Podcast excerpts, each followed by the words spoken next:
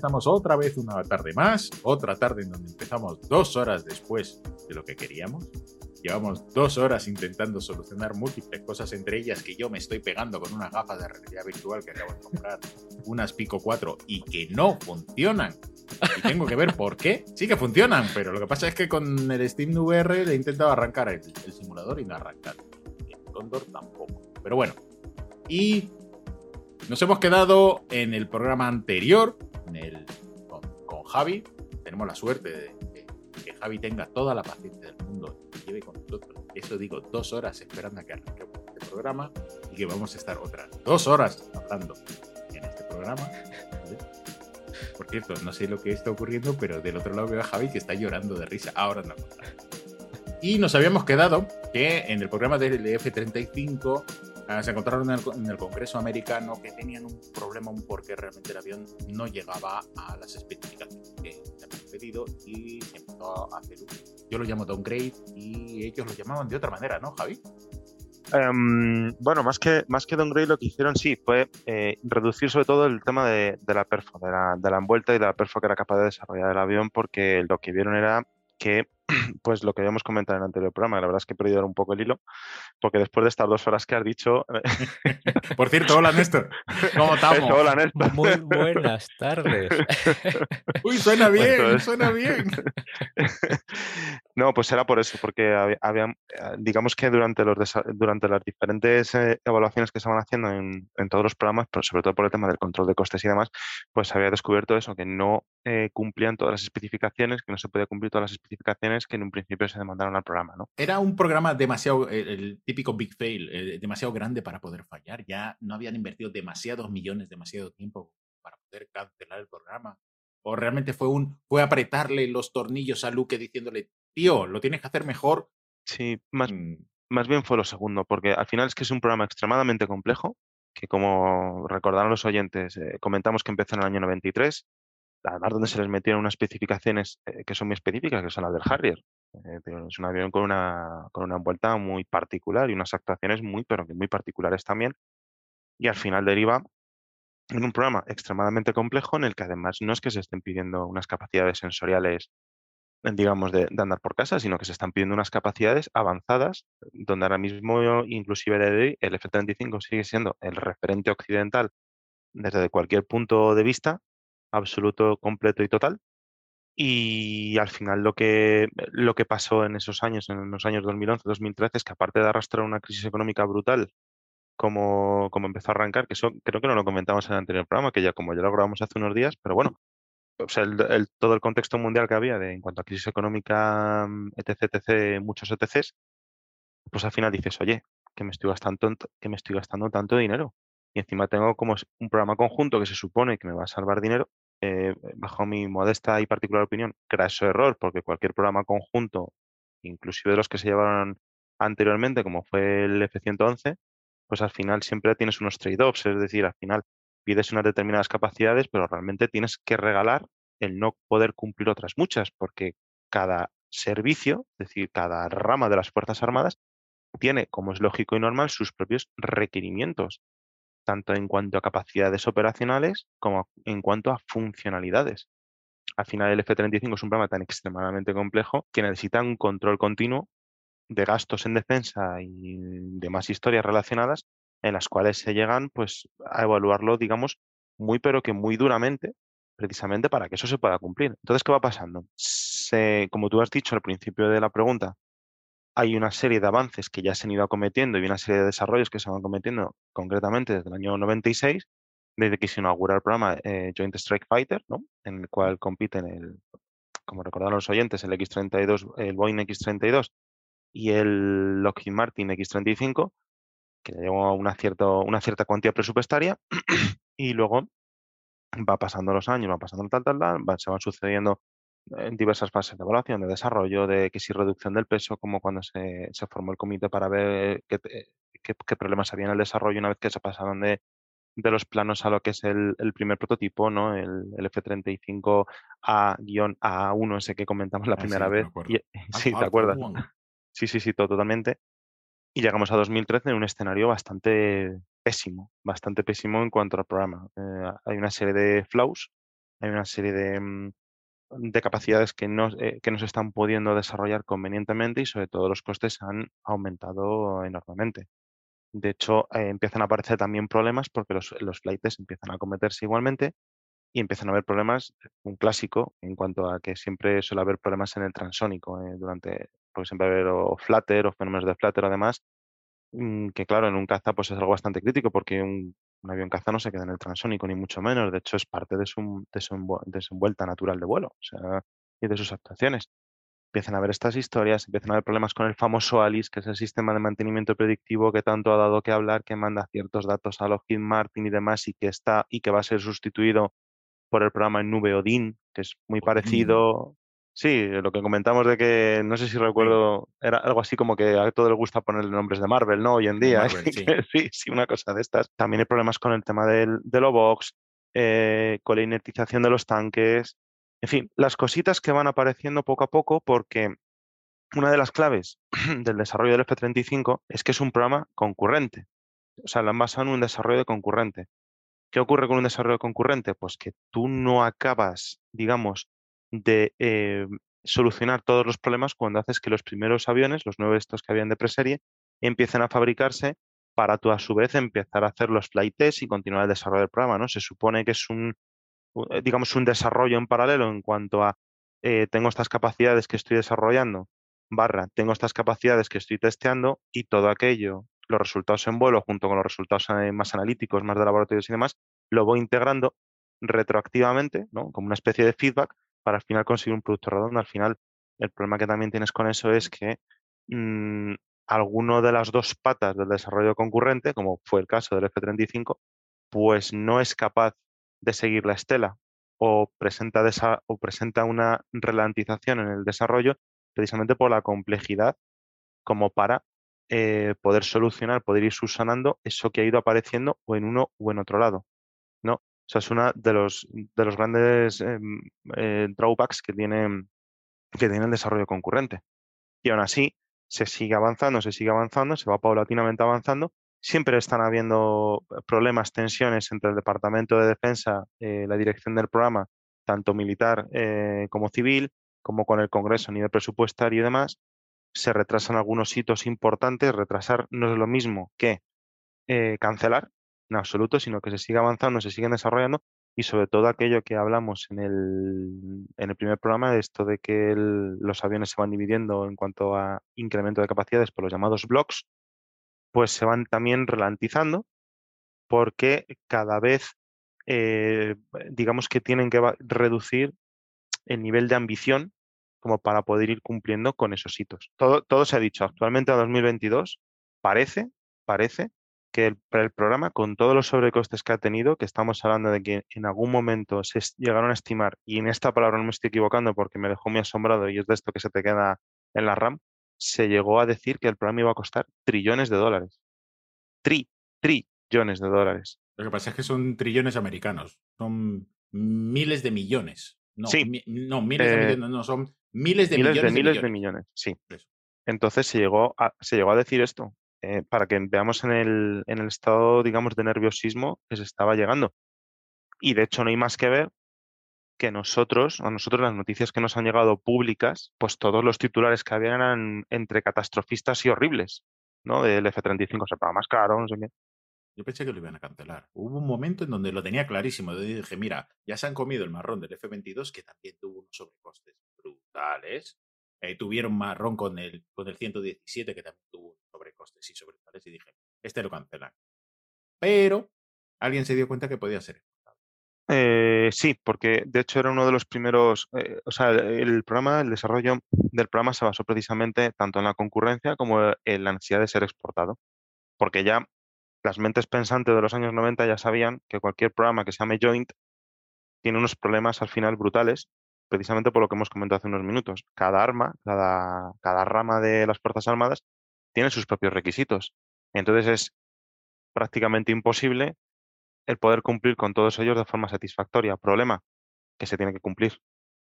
Por un lado tenemos, es muy difícil, pero tenemos que cumplirlo también inmediatamente. De, de hecho, eh, a medida que, que estos, eh, eh, que estas ralentizaciones en el programa, que estos hitos no cumplidos y demás, se fueron, se fueron superando, se fueron cumpliendo y demás, pues se demostró que el avión tenía un potencial brutal. Eh, por ejemplo, en uno de los flight tests, en Handling Qualities, cuando directamente dijeron a ver hasta dónde es capaz de llegar aerodinámicamente el F-35, iba a decir F-22, perdón, a ver dónde es capaz de, de llegar aerodinámicamente el F-35, vamos a eh, liberar las limitaciones que tenemos de ángulo de ataque, porque los, los fly-by-wire, bueno, pues pueden tener, pues eh, hay un montón de controles, puedes limitar el, el ángulo de ataque máximo, puedes limitar los Gs máximos, puedes hacer una combinación de los dos según un punto en lo que esté de la vuelta, en fin, tiene un montón de, de formas y de historias diferentes. En algunos aviones, no voy a decir el nombre, por ejemplo, limita los inputs que tú le puedes dar a la palanca cuando estás haciendo el refueleo, por ejemplo, para no hacer un, un excesivo, un overshoot ni cosas de estas. En fin, hay un montón de, de programas diferentes que pueden entrar sin que el piloto tenga que hacer absolutamente nada, nada más que volar bien y volar en lo que se, se le demande en ese momento, ¿de acuerdo? Pues en este caso se liberó todo eso, se liberaron el, el tema de la limitación de ángulo de ataque y dijeron a ver hasta cuánto llega. Pues se pudo controlar el avión hasta 110 grados de ángulo de ataque. Y eso es una barbaridad. Eso es una barbaridad. Eso es más de 90 grados. Eh, eh, Obviamente, ¿sabes? Pero para que el oyente lo ponga en contexto. Y el avión no estaba en pérdida. Sí, claro, claro, pero el avión Ah, sigue siendo claro. controlable. Ah, ah, vale, vale. O sea, que es controlable. Aunque esté controlable. dentro de pérdida, sigue siendo. O sea, Claro. que podían sacar de la pérdida. que- Claro, claro, sin ningún 110 problema. grados. 110 grados, claro, Son claro. 20 grados hacia atrás. en Eh, Sí, sí, sí. Cobra, pero bien, ¿eh? Eh, Sí, lo que pasa es que la cobra es más o menos un steady en el plano horizontal y casi en el vertical, Sí, sí. Que es lo que hacen los rusos famosos, que simplemente se levanta un poco, pero obviamente porque estás con los gases del motor y demás historias, y es levanta el morro, en fin, todos los rollos estos que hay.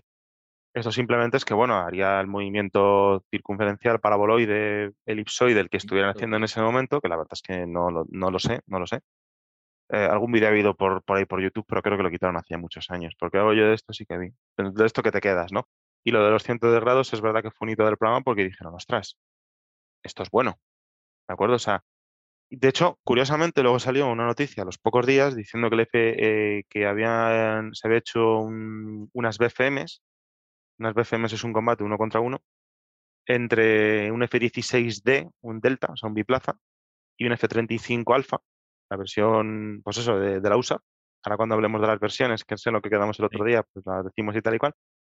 Y el F-35 había perdido, en algunos medios dijeron estrepitosamente, en otros no sé qué, no sé cuántos tal. Y lo que pasaba es que eh, ese F-35A, que era de desarrollo además, lo que tenía eran muy limitadas las actuaciones. O sea, hemos pasado de un extremo del 100% a un extremo del 0% prácticamente, del 10%. Y lo que, lo que suele pasar en estos puntos donde hay tanto hype, ¿no? que aunque nunca no se aplique en, en aeronáutica el término hype, al final es válido para todo, pues es que si tú tienes algo en lo que te dices que un bicho está llegando a 110 grados de ángulo de ataque, tal, bueno, impresionante, no sé qué, no sé cuánto está, y luego resulta que pierdes un dogfight contra el caza que tú pretendes sustituir, o uno de los cazas que tú pretendes sustituir, pues la gente se echa las manos a la cabeza. Y lo que no se da cuenta es que ahí lo que hay es detrás un programa de desarrollo. Eso está hecho por algo. Pero una pregunta, Javi, en este tipo de pruebas no se quitan las limitaciones precisamente para someter el avión al máximo que se pueda someter. En el caso de los 110 grados, sí, porque estás haciendo handling qualities. Estás viendo cuál es el límite controlable de tu, primero, de tu configuración aerodinámica. Segundo, cuán buenas son las leyes de control de vuelo que le has metido. Tercero, y que no es menos importante, a ver si la ingesta del aire, es decir, eh, si en este caso las D6, las Diverless Supersonic Inlets, que son los, las admisiones con las que cuenta el F-35, son lo suficientemente buenas por diseño, también como para no tener un flame out Claro. o un compresor stall, ¿vale? Pero en el caso del F-16, el, te- el objetivo del test era diferente. Me imagino que sería un poco co- como lo que ocurre en la Fórmula 1 eh, cuando estás haciendo entrenamiento. Eh, tu objetivo no es ganarle a ese F, eh, ese F- eh, ese F-16. eh, Tu objetivo posiblemente esté en otro sitio y que no des ni la más mínima pista de cómo le has ganado a ese F-16. De hecho, ¿te acuerdas en un capítulo con el F-22 que nos contaste que se descubrió eh, su velocidad supersónica que era más Ah, sí. alta de la que se pensaba Por jumper, sí, porque por un piloto lo hizo y después se calculó y dijo, hostia, este va más rápido de lo que dicen que podía ir? posiblemente en proyectos como estos tan secretos, porque no olvidemos que estos son mm, proyectos bajo secreto militar americano que son súper pesados. Ya nos Ujú. hablará de ello Javi, pero ¿qué ocurre si alguien le hace una foto de una cabina? Claro, e, es que, claro, es que es la historia, porque yo recuerdo que sí que habían fotos de, de la cabina del cockpit, no de la cabina, sino mejor dicho del cockpit, por eso de diferencia entre cabina de carga y cockpit, ¿vale? Una tontería, una matización, pero que, Sí, bueno, sí. pues si acaso, pues acaso algún día hablamos de transportes, que, que- que todo puede ser, ¿sabes? Todo Eh, puede ser. El C5 del Galaxy, del. no todo puede ser. Pues en, en este caso, por ejemplo, que yo recuerdo lo que se estaba probando era alguna versión de software. Entonces, a lo mejor resulta que en el laboratorio estupendo y, y luego resulta que en pruebas dinámicas, pues, ya me entendéis, ¿vale? Sí, pero. Estas cosillas que, que pueden pasar. O sea, cuando le metes a, al final cuando le chutas el, el software nuevo a las computadoras de, de control de vuelo, pues a lo mejor resulta que no las admiten también, que también ha pasado en más programas de desarrollo. Quiere decir que es que no es absolutamente para nada, nada raro. Que al final, como, como decía un, un ex compañero nuestro, además eh, súper admirado por muchos de nosotros, Jorge Esteban, en esto seguro que se acuerda de él, el mítico Jorge Esteban, Jorge lo- Esteban. los voltios Hola, chicos. Jorge. Sí, que además nos oye, eh, porque los podcasts lo- de vez en cuando le, le mando yo los enlaces a Jorge Esteban. Pues él decía los voltios chicos, y es que lo de los voltios chicos es, yo creo, la mejor definición como para decir todas las casuísticas que en los años 40, 50, o sea, desde los inicios de la aviación hasta que entra la electrónica en los aviones, tu mayor preocupación era hacerlo más rápido, más alto, más maniobrable, y luego empieza ya la siguiente preocupación, ¿no? Em, eh, la siguiente escalada, que es el tema de la electrónica. Pues en este caso fue, fue este, básicamente. ¿Vale? Y así es como llegamos a las tres variantes originales que estaban desarrolladas y un programa que ahora mismo va dentro de todos los problemas que seguirá teniendo, porque es un programa vivo, es decir, en constante evolución, eh, el programa tiene mucha pinta de convertirse en un gran éxito. Eh, a pesar de que algún oyente que me oiga, valga la redundancia ahora mismo, pues pueda estar totalmente en desacuerdo con, conmigo, que todo respetable, pero yo creo que un programa a tan largo plazo como este, pues los beneficios seguramente se vean en el año 2025 a 2030 o incluso un poquito más hacia adelante, ¿no? Eh, cuando tengamos, digamos, esa especie de gap que hay entre la quinta generación, a la cual pertenece eh, el F-35, el F-22 y bueno, alguno más por ahí, y a la sexta generación que todavía, que todavía está pues en, en pleno proceso, depende del tipo de programa que sea, pues en pleno proceso de desarrollo, de I+I, o identificación de los gaps tecnológicos. Depende del tipo de programa, ¿no? Pero yo creo que este programa, pues eh, a lo mejor un estadio o con una temporalidad que nosotros por edad posiblemente no veamos, y hay que hablar en estos términos porque a las pruebas me remito de que hay programas de los años 70 que siguen prácticamente en plena vigencia o con aires renovados o con, o con ventas igual superventas como es el F-16 o el F-15 con su versión X que ha salido prácticamente hace nada y ahí sigue, pues seguramente el F-35 es algo muy parecido, muy parecido seguramente, no lo sé. Eso sí que, eso sí que es mucho ciencia ficción, el tiempo de ella. De todas maneras, que, que sepan nuestros oyentes que estamos hablando de cifras monstruosas. El programa costó casi 50 millones de. cin- 50 mil millones. Bueno, 45 mil millones de dólares, fue el programa de desarrollo. Y se está hablando de que para construir los aviones, que van a ser 2.500, 2.400, ¿sí? se habla de 400 mil millones de dólares. Um, con eso podríamos montar una base en la Luna año, una cosa así. O podríamos eh, darle de comer a todo el mundo durante una década. Sí. No, una década no, pero tres años seguro. Lo que pasa es que hay mucha gente. Ya nos explicará sobre los tiers de la gente Sí. que está metida y cómo, y cómo se funciona. Pero Vale. si te parece, me encantaría que nos contaras un poquito eso, lo del eh, el ABC, y nunca mejor dicho, Sí, sí, nunca mejor dicho. Sí, eh, sí, sí. el ABC de, de- de las categorías, ¿no? Por decirlo así. Ya que no se podía hacer un solo avión que cumpliera con todo, por lo que entiendo, se dividieron, ¿no? Sí, tenemos tres variantes, que son las tres variantes principales, las tres variantes actuales, ¿de acuerdo? Tenemos la versión alfa, que es la llamada también CTOL, Conventional Takeoff and Landing. Tenemos la variante Bravo, que es la más compleja y la más cara de todas, ¿de acuerdo? Que es la Short Takeoff eh, and Vertical Landing, la STOL, la STOLV, a ver si lo pronuncio bien, STOLV, porque sí, porque como es lo del Vertical Landing también, pues... STVL. STVL, más fácil. A lo americano. STVL. Hay, que- hay que ser Hay que ser noruego para decir eso. Sí, sí. Stolf. O alemán. o alemán. Lo lo de alemán le pega, ¿verdad? Sí. Wolf. Y luego tenemos finalmente la versión Charlie, que es también la llamada CV, Carrier Vessel, o también llamada Catobar. Este último nombre no se, no se usa Catobar. prácticamente, ni- prácticamente nada. Sí, Catobar, sí. Pero lo de Catpool, lo de Catapult y, y Ah, Bar y cosas de estas, sí. Que es la que opera, pues obviamente, pues la US Navy, claro, la última de todas. La segunda, la Bravo, la opera eh, los US Marine Corps y son los que directamente sustituyen al Harrier, así, a secas. Y la Alfa, que es hasta ahora la, con diferencia la más exportada, es la convencional y es la que opera obviamente la USA. Bueno, aparte de la mayoría de los socios que, que son del, del, del concierto del, del programa F-35, claro. Dime, Una Néstor, que pregunta, estás Javi. preguntando, sí. Sí, una pregunta. Ahora que has dicho la más exportada, ¿por qué la más exportada? Eh, ¿Hay alguna razón por la cual la variante Bravo hay más dificultad? No, no, aparte, sí, Juan está haciendo el Sí. símbolo de la pasta, la pasta. Bueno, yo puedo entender la pasta, pero también ¿hay capacidades o limitaciones a la hora de exportar por parte del fabricante o parte de- del, del gobierno de Estados Unidos? No, no, para nada, para nada. El tema está en que la variante Bravo es una variante que está clarísimamente dedicada eh, o a portaaviones que no disponen de catapultas de vapor eh, ni ganchos de frenado, España. como por ejemplo España, o portaaeronaves, que es el caso de, de los portaaviones. Pues, eh, esta definición que voy a decir está mal dicha, pero bueno, así me entiende todo el mundo. Los portaaeronaves son aquellos que tienen o el, o el Skyjump o aquellos em, mini... Está muy mal dicho, ¿eh? O sea, si alguien de la Armada me oye, me mata, pero bueno, eh, o aquellos, eh, eh, digamos, aquellos eh, barcos que, que son capaces de llevar una ala embarcada, una ala fija, pero que no cumplen con las especificaciones que tengan un portaaviones o un, un portaavionaves X. Sé que alguien de la Armada me va a matar, pero bueno, yo creo que me, creo que me entiende lo que quiero decir. Entonces, no es tanto eh, el problema de la exportación, que no hay ninguno, sino simplemente a qué está destinado, ¿de acuerdo? La variante alfa, ¿por qué es la más exportada? Con mucha diferencia, pues porque es la, no porque la, la que opera la USA, sino porque eh, podríamos decir que es la análoga a un F-16, un F-15, o sea, cualquier avión. versátil. No, tampoco, porque todas tampoco. tienen las mismas No. capacidades, todas tienen las mismas capacidades, todas. Anda. Las capacidades ofensivas y defensivas, bueno, eh, ofensivas, luego hacemos un pequeño matiz, ¿vale? Si os Sí. importa, pero eh, son todas iguales. En ese sentido, vamos a, vamos a ponerlas todas al mismo nivel, aunque sea erróneo decirlo, ¿vale?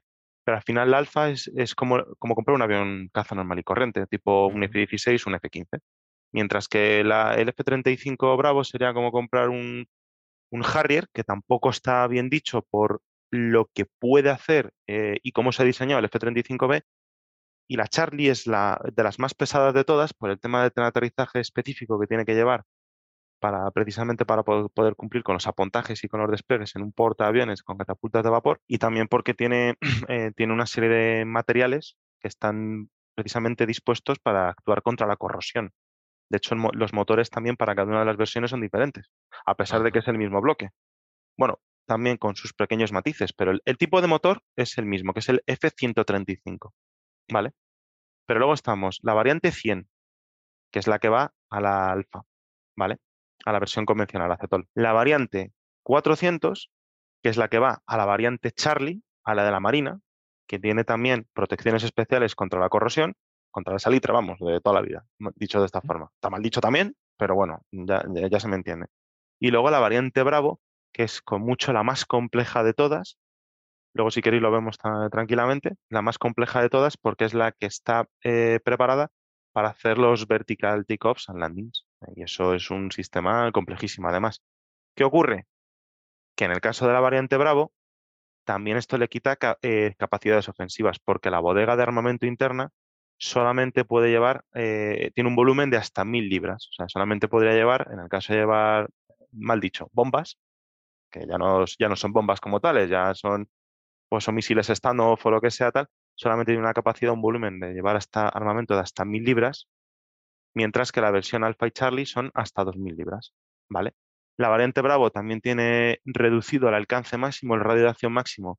Si no recuerdo mal, creo que está en 800, 900 millas. Son datos que aparecen en la página del fabricante, pero hay que tomárselo todo esto muy... Sí, porque al final no es que ya solamente estén maquillados, sino que al final también para tu rango máximo, igual que para tu velocidad máxima, tu tasa de alabeo, KBC, incluso guiñada máxima, tienen que darse unas condiciones muy específicas atmosféricas. Entonces, al final todo influye. Y luego la variante alfa, perdona, la variante alfa y la variante Charlie creo que están en unas 1.000-1.200 millas aproximadamente. Porque lo que le penaliza a la Charlie con respecto al alfa es que el ala, o sea, la envergadura del ala de la variante Charlie es mucho mayor, pero también cuenta con los mecanismos de abatimiento, o sea, de plegado de las alas, precisamente pues a la variante embarcada. ¿Vale? Y también un poco de mayor de peso. Eso también, claro, te penalizan tus actuaciones. Los factores de carga, por ejemplo, de la versión alfa son de 9 Gs, los famosos 9 y menos 3 Gs, como un avión caza de última generación, yo que sé, tipo Eurofighter, tipo F-22, donde eh, el factor limitante en cuanto al factor de carga máximo es, en este caso, pues, eh, pues obviamente el piloto, el factor humano, pues porque son unos regímenes brutales. Estamos hablando de más 9 Gs, menos, menos 3 Gs eh, de Gs invertidas, perdón, de Gs negativas, perdón, perdón, de Gs negativas.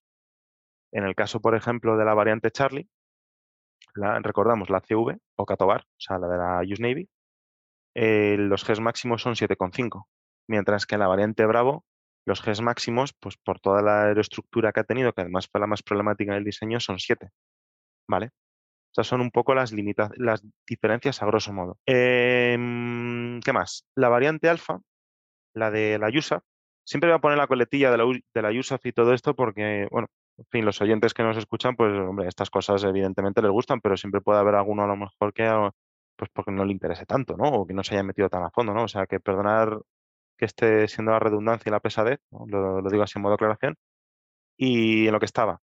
Variante alfa. Eh, la variante alfa cuenta con el GAU 22A, que es el cañón, lo tiene integrado en el propio fuselaje, o sea, lo tiene como embutido, vamos, como un, como un cañón normal de caza de hoy en día, como lo puede llevar un F-18 un F-16, en este caso la configuración es como un F-16, ¿vale? Pues el F-18 lleva una configuración muy particular y ya sabéis dónde está, que está justo delante del cockpit y detrás del radar. No, este no es el caso. Esta lo lleva como un F-16, ¿vale? O como, como un Eurofighter, yo que sé, por ejemplo, por poner un, un, caso así. Es un cañón de 25 milímetros, no es el Gatling de 20 milímetros eh, que llevan todos los aviones de la USAF. ¿Por qué? Recordemos la multimisión que tiene que desarrollar el F-35. El F-35 es un avión que además está muy orientado a ataque a suelo, ¿vale? Entonces lleva un calibre mayor precisamente para poder actuar en la medida de lo posible contra aquellos objetivos o amenazas que sean aire-suelo que llevan un mayor porcentaje de blindaje o similar, ¿de acuerdo? Por eso no lleva el de 20 milímetros. Em, la variante Bravo y la variante Charlie no llevan cañón. El cañón lo llevan en un pod externo que iría en la estación de armamento eh, que está justo en la panza del avión, es decir, entre ambas bodegas de armamento internas, entre ambas compuertas de armamento interna, ¿de acuerdo? También llevan una cuantía de, munición menor. No recuerdo exactamente los números, no me lo preguntéis. Llevan, no sé, eh, llevan 50 balas menos, 40, 50 balas menos que la variante alfa. No, es que, como ya sabéis que siempre hago los podcasts de memoria, no tengo los datos delante, así que que me perdone todo el mundo. Sí, sí, sí, es que no recuerdo, perdonar. Eh, ¿Qué más? También te digo, Javi, 40, 50 eh, balas. Sí, ya, bueno. Para esas capacidades. la, la, perfección que la recibe, de cada uno. Le da lo mismo. Sí, le va a dar lo mismo. Sí. Luego, ¿qué más? Em, la variante alfa también reposta con el boom, es decir, la pértiga que salen de los, de los tanqueros, mientras que la variante Bravo y la variante Charlie lo hacen con la percha, con la percha extensible, vamos. Y esas son las diferencias más significativas que hay entre, entre todas las versiones. Eh, creo que ya he comentado la mayor envergadura del 35C con respecto del alfa, me parece, creo que eso ya lo he comentado. Y qué más, el tema de los motores. Eh, también creo que ya han comentado las, eh, las, variantes de cada uno de los motores. Creo que quedaría por comentar el tema del, del, motor del F-35 Bravo, que es el más específico de todos, ¿no? Es el que le reduce tanto la cuantía del arma, de la bodega de armamento interna como de combustible que puede cargar. ¿no? Todas las variantes llevan el Pratt Whitney F135, ¿vale? Eh, lo que hemos comentado antes, sí, lo hemos comentado antes, sí es verdad. La, eh, la, la 100 la lleva la variante A, la 400, eh, la lleva la variante Charlie, ¿vale? ambos son motores que dan 43.000 libras teóricas de empuje máximo en postcombustión, en postquemador, ¿vale? El empuje en seco no lo recuerdo, creo que son 27, 28 mil libras, una barbaridad también, completamente. En este último dato que nadie me haga caso, ¿eh? pues lo estoy diciendo de memoria, ¿vale? Y en el caso de la variante Bravo, eh, recordemos la de eh, la de aterrizaje y despegue vertical, el empuje máximo es de 41.000 libras. O sea, se reduce respecto de las variantes Alpha y Charlie 2.000 libras. ¿Vale? ¿Por qué? Por todo el complejísimo sistema que tiene como para poder hacer que ese empuje esté disponible o no.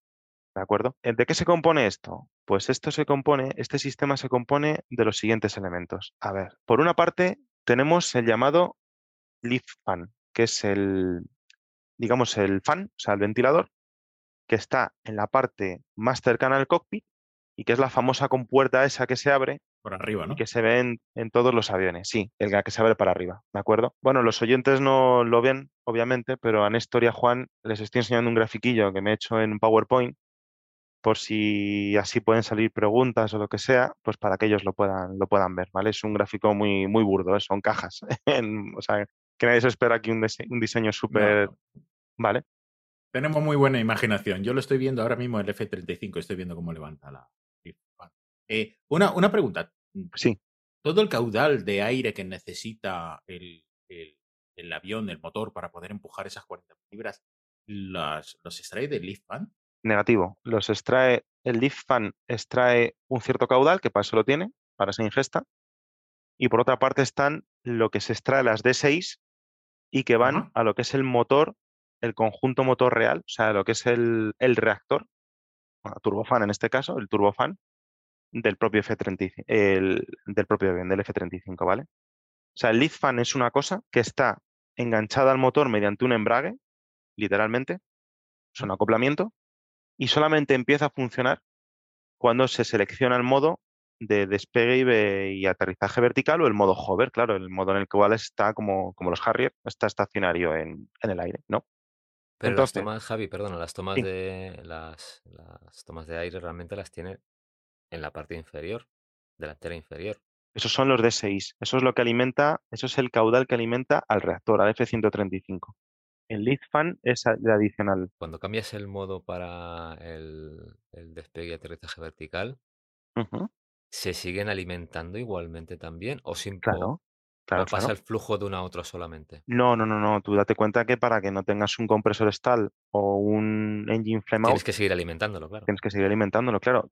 Lo que pasa es que la diferencia está en que como estás embragando dos elementos diferentes, ¿vale? Que es el lead fan junto con el propio eh, motor F135. A eso me refería. El motor no te va a dar las 41.000 libras de empuje. El motor te da 20.000 libras de empuje. Hola, le quita el 50%. Claro, y el lead fan te da el otro, el otro otras 20.000 libras de empuje aproximadamente. Se divide, ah, digamos que se divide. Claro, porque, porque tú tienes una restricción muy fuerte en el sentido de que uno y otro realmente tienen que ir coordinados, tienen que ir tanto con el mando de gases como con el movimiento del, stick, de la palanca de control. Que en el caso del Harry iba a decir que es un poquito más sencillo dentro de una extrema complejidad igual que requiere además muchísimo mantenimiento, porque lo que tiene son realmente eh, cuatro toberas de escape, las dos delanteras y las dos traseras. ¿Vale? En este caso, pues por las particularidades que tiene el propio sistema y el propio diseño del avión, se cuenta con este lead fan, ¿de acuerdo? y con el propio, y con el propio F-135. Ay, qué bueno. Estoy viendo un, gráfico ahora mismo que eh, eh, tiene en un, canal de YouTube que, es, de la armería. Tan avanzado y letal es el F-35 Lift 2, en donde hay un gráfico en donde se ve perfectamente. Y el lift es como un ventilador grandote. Es un ventilador grandote, que está. Por eso está conectado al, al, motor, o sea, a lo que es el jet que está. Ese sí está enviando. Aquí se ve muy bien porque se ve cómo envía aire caliente, que es el de la turbina, tanto por el trasero, que es el que digo yo que se le sale el esfínter al pobre avión, y por unos, unos tubos laterales, por lo que veo. No, no, no, ojo, ojo, ojo. El lead fan. No, no, no, no hablaba del lead fan, hablaba del motor. Vale, el, motor, sí. Enviaba por atrás y por la, por la punta de las alas, y el fan se empuja desde arriba, ¿no? Mm, sí, pero no son las puntas de las alas. Em, a ver. No, más bien por la mitad, sí. Eso es. El, empuje, o sea, las toberas para el control de alabeo, que son, si no recuerdo mal, en, en total son 3.700 libras de empuje cada una de ellas. El chorro, el chorro sale, sale por cerca de los encastres de las alas, por la parte del intrados, o sea, por abajo, ¿de acuerdo? Eso es lo que te da el control de alabeo. Entonces, en lo que me queda antes es que el lead fan te genera esas 20.000 libras de empuje ¿vale? Más o menos. Y eso sale, a su vez, por, por, una, por una tobera, por una tobera de escape, vamos, que se llama en este caso la variable, voy a decirlo en Spanish, ¿vale? Variable área de inbox. Esa sale justo por detrás del cockpit en donde está el piloto, Justo, justo, por, detrás, eso es. Y tiene también una serie de álabes en la salida, ¿vale? Para poder ayudar al, al redireccionamiento en lo que es el eje de cabeceo, ¿de acuerdo? A esa no se le inyecta eh, eh, combustible, esa es simplemente es, Es el fan, es el fan. Eso es un fan. ¿vale? Es el fan que va acoplado por el embrague o por un sistema de embrague, ¿vale? Un clutch de toda la vida, va acoplado con eh, la entrada.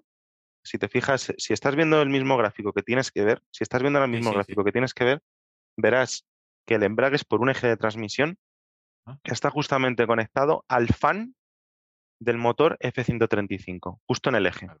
Si estás viendo el gráfico que tienes que ver, ¿vale? Que es que no lo sé.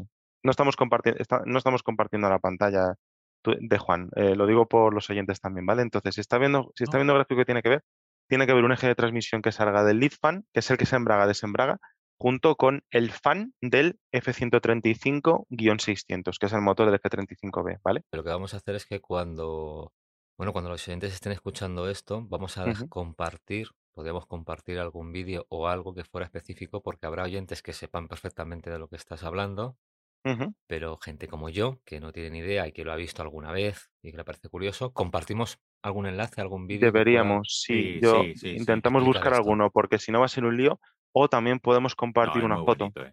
También Muy podemos compartir una foto eh, que también se ve muy bien visualmente y enseguida se va a entender, yo entiendo, ¿vale? Entiendo, Perfecto. entiendo, vamos. Entonces, volvemos, por, por recapitular un poco, ¿vale?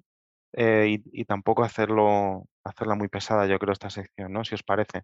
Lead fan eh, genera 20.000 libras que salen por la variable área de inbox. Esto en la parte delantera, entre el cockpit y el cuerpo principal del avión, por decirlo de esta forma, ¿de acuerdo? Esa variable área bandbox tiene una serie de álabes también que lo que permiten es redireccionar el aire para poder hacerlo controlable en el eje del cabeceo, ¿de acuerdo? Seguimos. Motor F135-600. Ya estamos en el propio motor, ¿de acuerdo? En cierto punto tenemos las toberas de alabeo que nos dan unos 3.700 libras de empuje, con lo cual tenemos, gracias a esas toberas, vamos a tener autoridad en el eje de alabeo del avión. Y a su vez vamos a tener por las toberas de escape, por la tobera de escape del F-135, perdón, es una tipo Beagle, que lo que tiene son tres rótulas. O sea, el avión pivota de forma que pase de estar alineado al eje axial del avión a estar a 90 grados de este. Es el famoso vídeo este en el que se ve cómo se va rotando entre sí eh, la tobera de escape y demás. Y ese también, una vez que estamos en, mo- en modo hover o en modo de eh, vertical takeoff and landing, también da otras más o menos otras 20.000 libras de empuje aproximadamente, ¿de acuerdo? Wow. ¿Cómo se controla esto? A través, sobre todo, del sistema FADEC y del sistema de las, del control de, la- de- de las leyes de vuelo. de- de- perdón, buenos días, perdón. A través del, sí, a través del sistema, es que, sé, que me he liado ahora mismo, a través también del sistema, claro, de control de vuelo del avión, ¿de acuerdo? De las flight control laws y demás. Es decir, el FADEC, que controla completamente los parámetros del motor, y a la vez del sistema de control de vuelo del avión. El problema de este sistema, como veis, es altísimamente demandante. Son 40.000 libras de empuje, más o menos, ¿no? Entre unas cosas y otras, a las que luego hay que sumar cuando se les demanda esas 1.500 o 1.600 a la derecha y esas 1.500, 1.600 a la izquierda, ¿no? Que son las 3.600, 3.700 libras que tiene para controlar el aveo, ¿no? Problema de todo esto, calentamiento brutal, calentamiento excesivo. De hecho, hubo un montón de problemas en las eh, eh, cuando el F-35B se estuvo desarrollando durante los flight tests, porque siempre habría cracks por termofluencia, ¿vale? Por tensiones térmicas y demás, que hacían que ciertas secciones del motor, pues eso, pues presentaran fatiga, eh, la duración no era ni de cerca la que habían calculado teóricamente y demás historias, ¿no? Entonces, que como solución paliativa lo que se hizo fue hacer una especie de, digamos, de alerta que informaba al piloto la necesidad de subir inmediatamente a más de 10.000 pies, o sea, de 10.000 pies por, hasta el límite que fuera, para que el sistema se refrigerase, pues gracias a la menor temperatura que se tiene, que el aire, pues por esas, a partir de esas altitudes, claro. Y poco más de esta, de estos 10 minutos que llevamos hablando de este mini esquema. Es que al final es, a mi juicio, es la versión seguramente más interesante en cuanto a nivel de ingeniería, de las más complejas con mucha diferencia, y que realmente radica la, la potencia de diseño que tiene este conjunto entero de, del motor. ¿Se sabe si los pilotos se sienten más cómodos con este sistema que con el sistema del Harrier? Porque el sistema del Harrier era súper crítico, bueno, sigue siendo súper crítico. Tienes que tener un montón de horas de experiencia y anda que no ha habido accidentes con el Harrier, porque es como un helicóptero, ¿no? En el momento en que te pases del punto, Te viene abajo. ya no Sí. está. Viene abajo. Sí, sí, a ver, en, en este caso, por ejemplo, la verdad es que el sistema es muy rápido. Son unos tres segundos, más o menos, desde que se pasa de un modo de vuelo convencional a un modo de vuelo de este tipo, ¿no? Con el fan y cosas de estas y tal. Son unos tres segundos, con lo cual el, tiempo de respuesta es muy rápido. El segundo, em, el entrenamiento al final lo único que cambia es la plataforma, eh, pero las habilidades el- del piloto las tiene que tener iguales, con lo cual entiendo que el sistema de entrenamiento será igual de, de, digamos, de demandante, ¿no? Luego, si se sienten más cómodos o no, pues eso es una- algo que no te puedo contestar, porque supongo que de puertas para afuera todos ellos dirán que se sienten comodísimos. También tenemos una cosa que no tenemos en, en el Harry, que aquí también estamos asistidos por un sistema de control, un fly-by-wire, ¿vale? Sí. Entonces, eso también ayuda mucho, junto con un avance en electrónica brutal que no tiene el Harry, que no ha podido, por la generación a la que pertenece el Harry, me refiero no a generación de cuarta generación o tercera generación, no, me refiero del año en el que fue diseñado inclusive la versión Plus. Recordemos que el Harry 2 fue desarrollado ya por ya McDonnell Douglas, ¿no? En los años finales de los 70 y entró en servicio en los 80, pues no es lo mismo disponer de esta versión de un F35B, que es totalmente digital, a las mm, digamos, posibilidades que te puede ofrecer un Harrier en cuanto a manejo y demás.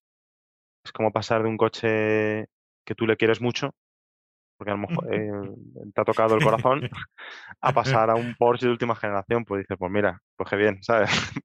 O sea, tiene, todo tiene su, su momento de transición, habrá quien lo vea con mejores ojos que otros, pero al final tienes un Porsche. También muy, muy, muy neonato el Porsche, las cosas como son, que esto el F-35 sigue en plena evolución, es un programa vivo, pero tienes un Porsche. Hablando un poquitito de motores, que sepáis que justamente el motor es la última causa ahora mismo, o una de las causas junto con el software, ¿vale? Es del retraso. No consiguen con- conseguir la cadencia que, que se tiene que sacar. Sí, están, están teniendo problemillas con esto. Y más ahora que cuando hablemos ya de las mejoras, eh, quieren cambiar también el tipo de motor. Están... Pero, pero Sí. perdón, ¿por qué? ¿Por el, por el tiempo de respuesta? Eh, pues mira, por ejemplo, yo tengo una, una, una noticia aquí delante de principios de año en donde el 8 de marzo se esperaba que, el- que se hubieran entregado 139 motores y se entregaron 152 y además todos los motores tarde.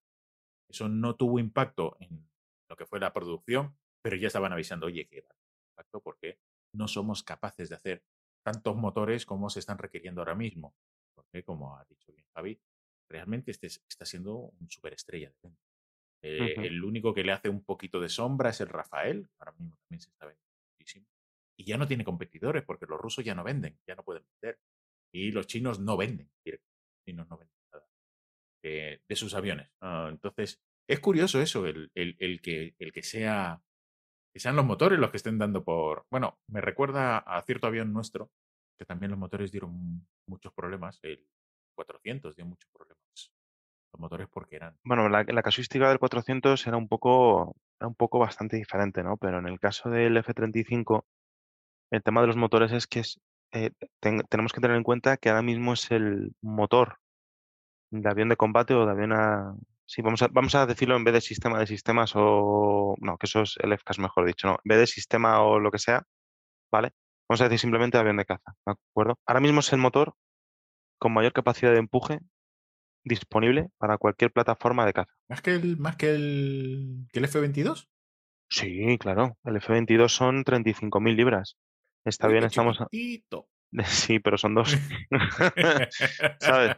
Aquí, aquí lo que tienes amigo, es claro, un sistema avanzadísimo, un sistema volante avanzadísimo, que en el caso del Bravo que hemos visto, eh, si es que alguien sigue escuchando el podcast después de toda la complejidad que le hemos metido con la versión 600 de este motor, está dándote 41.000 libras de empuje.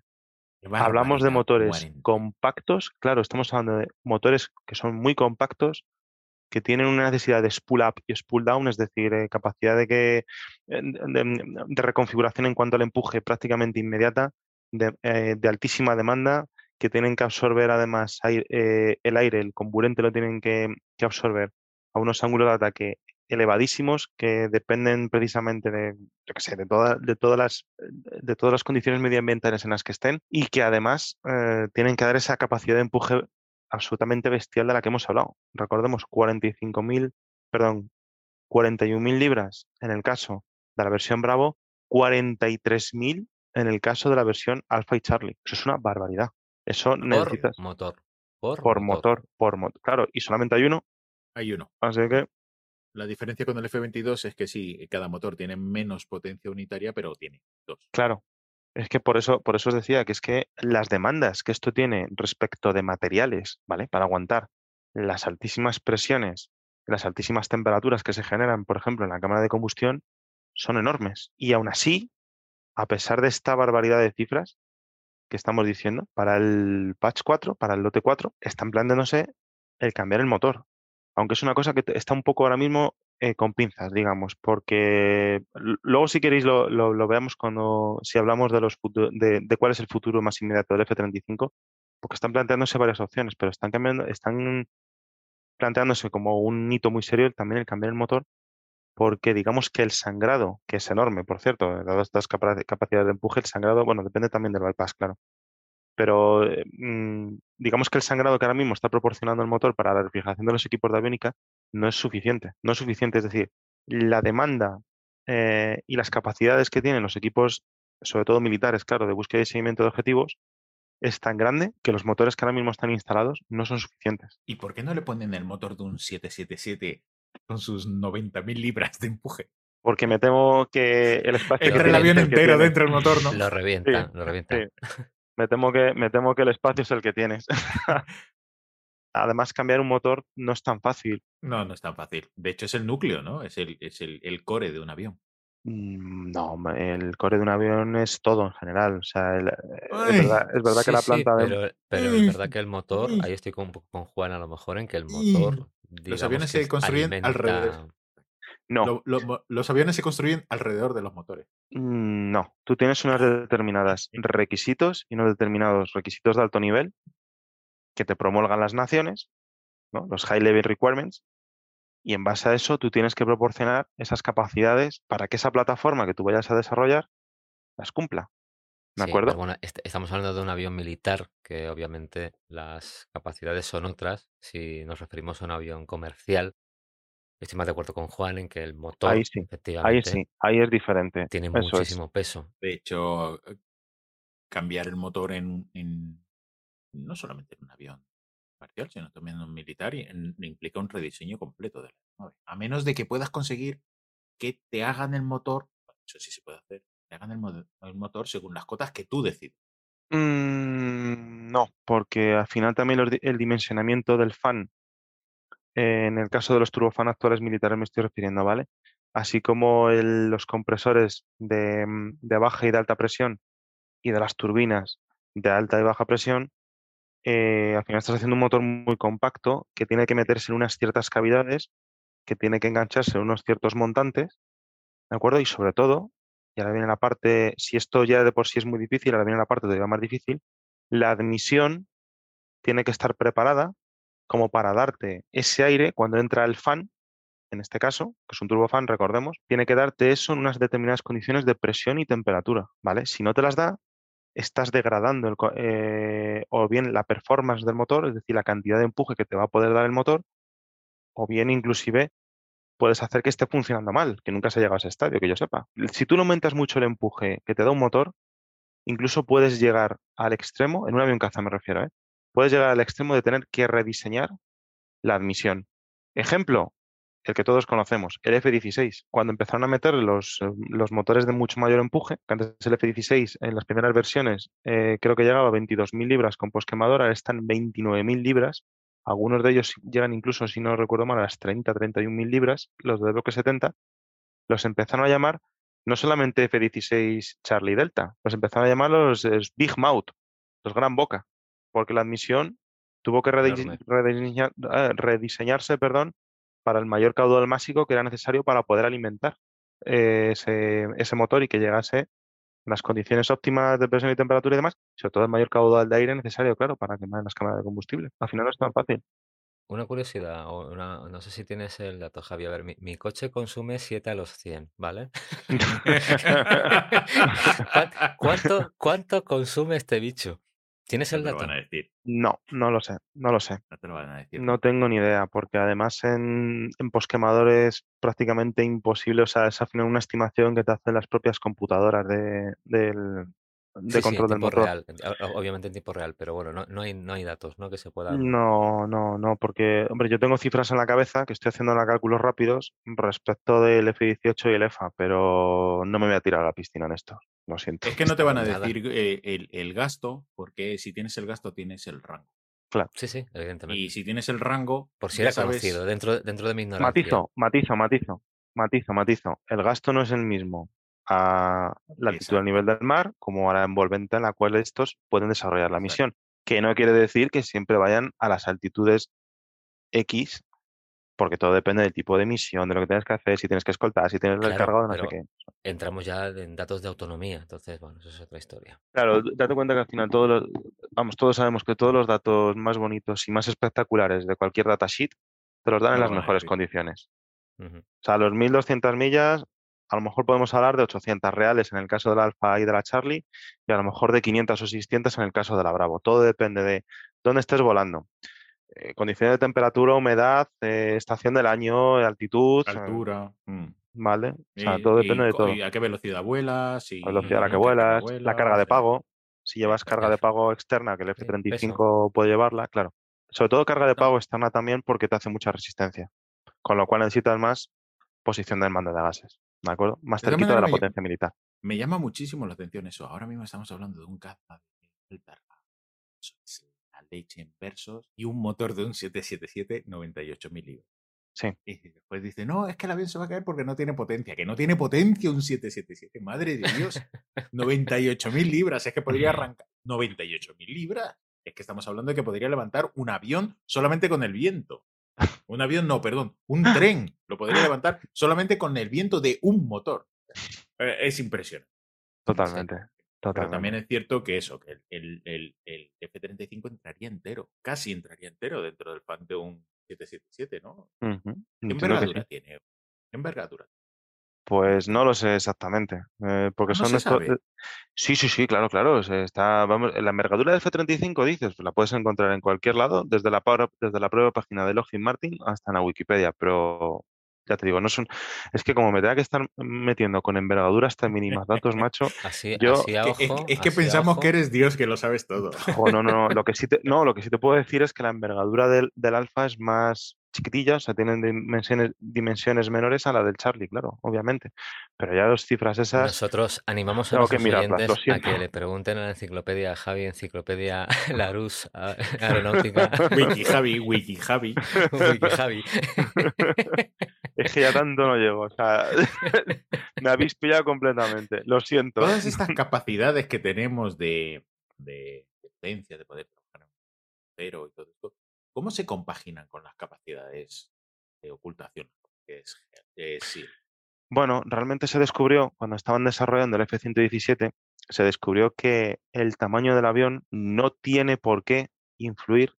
De hecho, eh, dijeron demasiado categóricamente a mi gusto que no tiene por qué influir en lo, en lo que es la sección transversal del radar del avión. ¿Vale?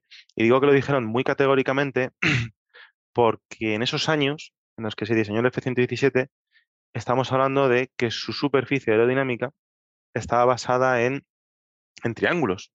Entonces la RCS estaba calculada para cada uno de los triángulos, perdón, para cada uno de los vértices que formaban, a ver si lo digo bien, para cada uno de los vértices de los triángulos que formaban el avión.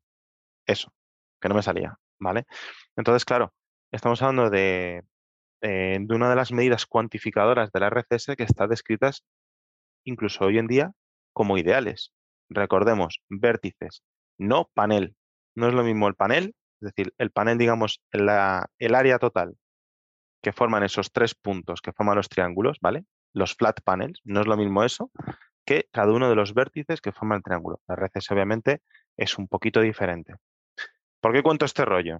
Que parece lioso, pues, más matemático que otra cosa. Porque esa configuración aerodinámica del F-117, aparte de que era hija de su tiempo, es decir, de cuando la capacidad de computación no era la de hoy en día, ¿vale? No es viable para un avión caza. ¿De acuerdo? Eh, eh, no, no es viable porque no hace que, que sea aerodinámicamente bueno o beneficioso como para ciertas actuaciones, ¿de acuerdo? De hecho, el F-117 eh, tenía incluso unos ángulos de ataque máximos que eran muy claros, extremadamente claros, además también por su altísima configuración en flecha. Eso es incompatible con un avión de combate, un avión, perdón, un avión caza. No es lo mismo un avión de combate que un avión caza, aunque parezca no es lo mismo. ¿Vale? Entonces, ¿qué pasa? Pues que todos los aviones, incluido también el bombardero invisible por excelencia, el B-2 Spirit, está hecho, o, perdón, está diseñado en superficies gaussianas, que son superficies 3D. ¿De acuerdo? Se penaliza un poquito eh, la sección transversal de radar en favor de las actuaciones. ¿Cómo disminuyes eso? Con las famosas pinturas RAM, la configuración Plan for Alignment, donde ciertos elementos, según eh, el aspecto en el que tú lo mires tiene la misma configuración en cuanto a valor angular y cosas de estas, yo que sé, pues por ejemplo, un ejemplo malo, eh, miras el avión en planta, es decir, como si lo cogieras como, como si lo cogieras así, lo mirases desde arriba, como si estuvieses de una escalera y lo mirases desde arriba y resulta que el ángulo que forma, eh, que tiene, perdón, el borde de ataque del ala con respecto al que tienen los elevadores, pues resulta que es el mismo. Por ejemplo, eso es la configuración plan for alignment, ¿no? ¿Cómo se mide una RCS? De forma frontal. ¿Qué es lo que sí que puede penalizar a la RCS en tiempo real de un avión como un F-22 o un F-35? La deflexión de las superficies aerodinámicas. Eso sí lo puede aumentar, porque estás haciendo que se incremente el área o disminuya, dependiendo si las tiene más relajadas o menos, se incremente en este caso, vamos a tomar por lo de que se incremente, se incremente el área que ve un radar. ¿Qué pasa? Que un radar tipo Doppler, normal y corriente, que puede llevar un F-18, pues estos aviones son súper invisibles para este tipo de, aviones. Si lleva pilones eh, de armamento o de combustible externos, pues obviamente es mucho más visible, muchísimo más. Te aumenta la RCS en varios eh, órdenes de magnitud, ¿no? Vale, pero si iluminamos estos aviones con un radar AESA, de los de última generación, de baja probabilidad de interceptación, baja probabilidad de detección, con beamform y todo esto, que están cada vez más preparados para contrarrestar esta sección transversal de radar, perdón, estos valores de sección transversal de radar, pues le vas a ver a muchísima más distancia. Cosa que un radar mecánico Doppler, como, un F, como el de un F-18, como el ANAPG-65, no podría, por ejemplo. Entonces, no es tanto em, lo grande que es en dimensiones, sino la deflexión que pueda tener em, las superficies de control aerodinámicas junto con la carga de pago, si lleva externa, eh, aumenta varios, varios, grados de magnitud y además la actitud con la que tú lo ves. ¿Por qué? Porque el RCS es un valor que es un valor estadístico, es un valor global en ciertas posiciones y aspectos del avión. ¿Cómo se da siempre los valores de RCS más bajos? Frontal, por la configuración aerodinámica y porque además es el, valor que siempre se suele dar en, aunque sea de escrutinio público.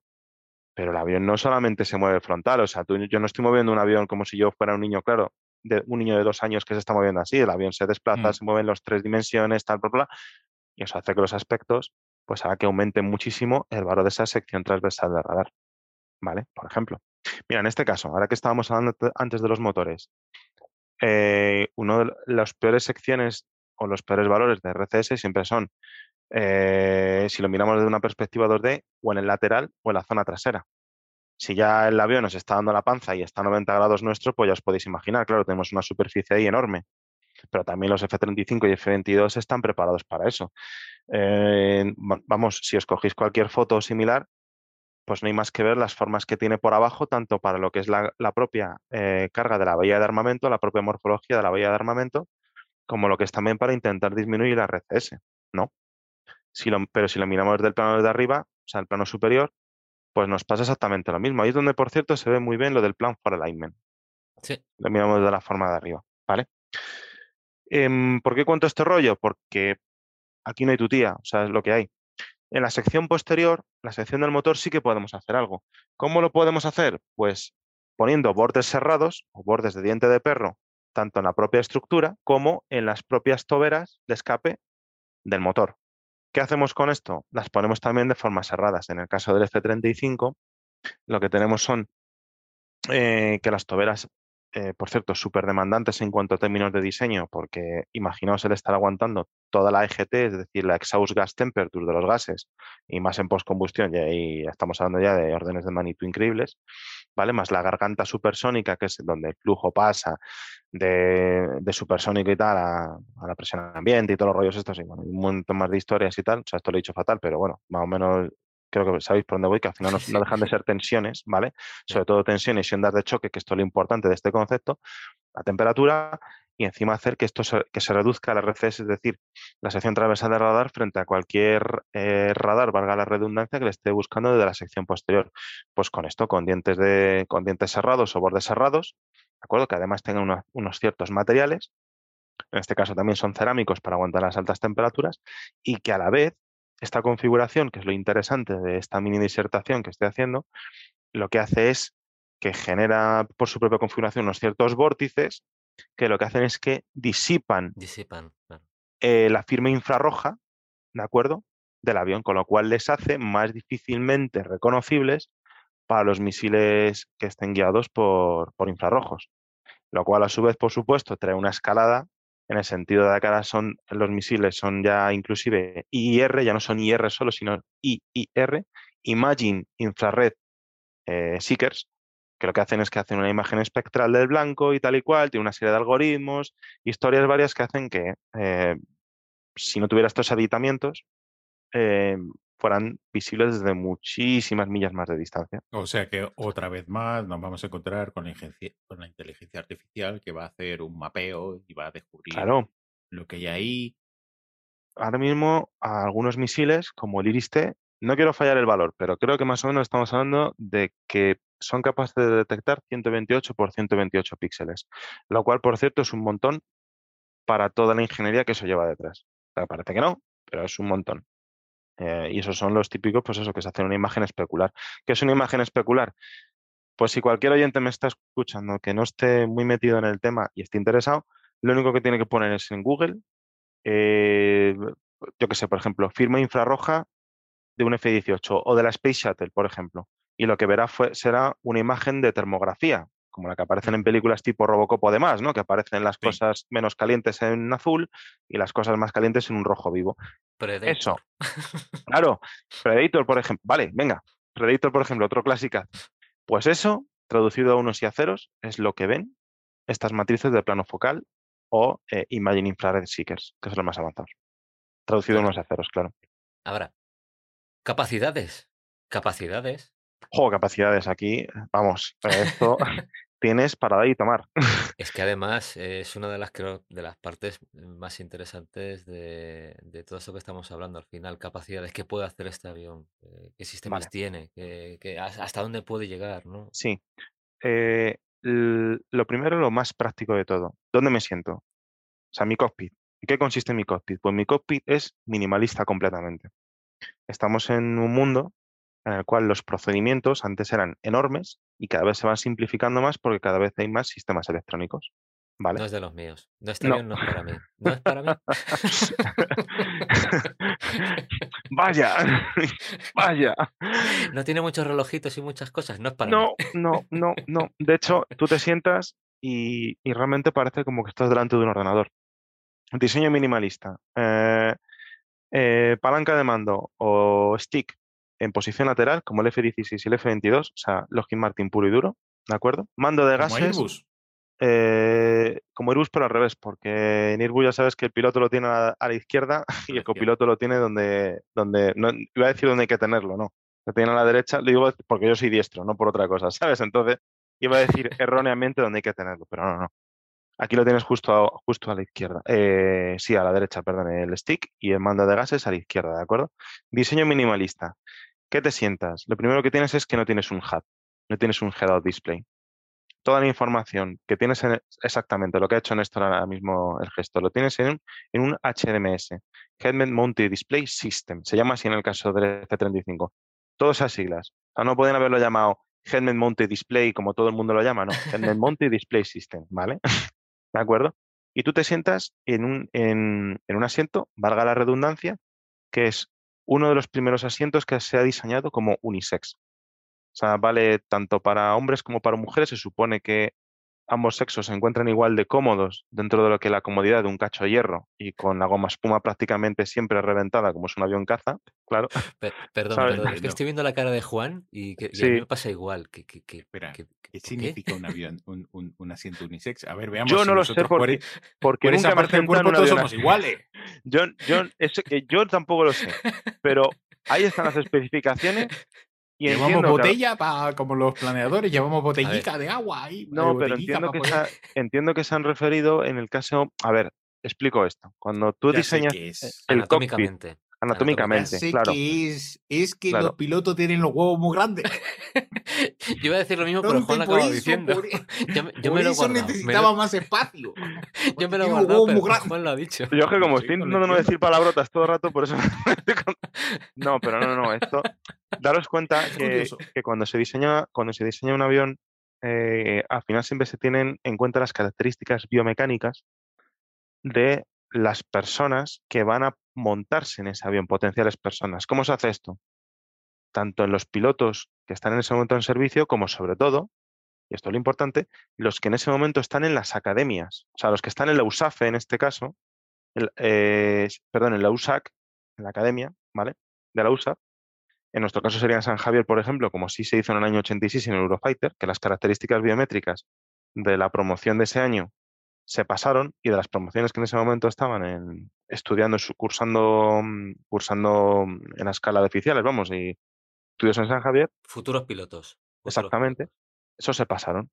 En este caso, lo bueno que tiene es que como la integración de la mujer en las Fuerzas Armadas eh, ha sido cada vez mayor, desde hace ya muchos años, se han podido eh, pasar perdón, las características biométricas de ambos sexos, con lo cual ha podido hacer una configuración de un asiento eyectable, que en este caso es el, el US16E, que es el, asiento del F-35, se han podido hacer para ambos sexos. O sea, para la diferencia de pesos y envergaduras. Y... entiendo que sí, porque yo como de biomecánica entiendo poco menos. Yo entiendo que serán, pues eso, dimensiones, lo que sé, eh, anchura de hombros, caderas y demás. Haces al final un, un estudio estadístico y se mete en el diseño del avión. No tengo ni idea, la verdad. Yo de, eh, biomecánica poco menos. Pero yo entiendo que es a lo que, a lo que se refiere en cuanto a la descripción y en cuanto a la información que hay, porque además es una cosa que está muy publicitada. Y suena curioso, o sea, asiento eyectable unisex. Sí, sí. Parece yo, yo es que tampoco sé, como yo nunca me he sentado en un F-35, no puedo decir qué diferencia siento cuando me siento en este o en el de un Eurofighter o en un F-18, porque al final no dejan de ser cacho hierros porque toda la goma espuma está reventada, obviamente, de, del uso operativo además, y al final yo lo único que siento es porque estoy apoltronando, eh, apoltronándome. Sí, sí mi, trasero en un asiento que es de un avión, es de un asiento eyectable, ya está, lo único que yo siento, o sea, que no sé, no sé qué es unisex. Entiendo eso, que será por la envergadura y todo, no lo sé, no tengo ni idea. Un día nos tenemos que traer a un, a un mecánico o a alguien que haga mantenimiento de aeronaves y que nos explique por qué todos los aviones, por mucho que los mantenga, pierden pintura. Te das ah. cuenta que todos los cockpits pierden pintura y tú dices, pero eso es imposible. Pues sí, todos tienen. Porque se tocan mucho, hombre. Metes también los checklists de vez en cuando, tratas los atalajes y demás.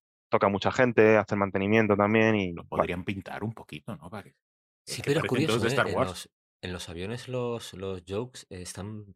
Pasan las avionetas, pasan los aviones comerciales.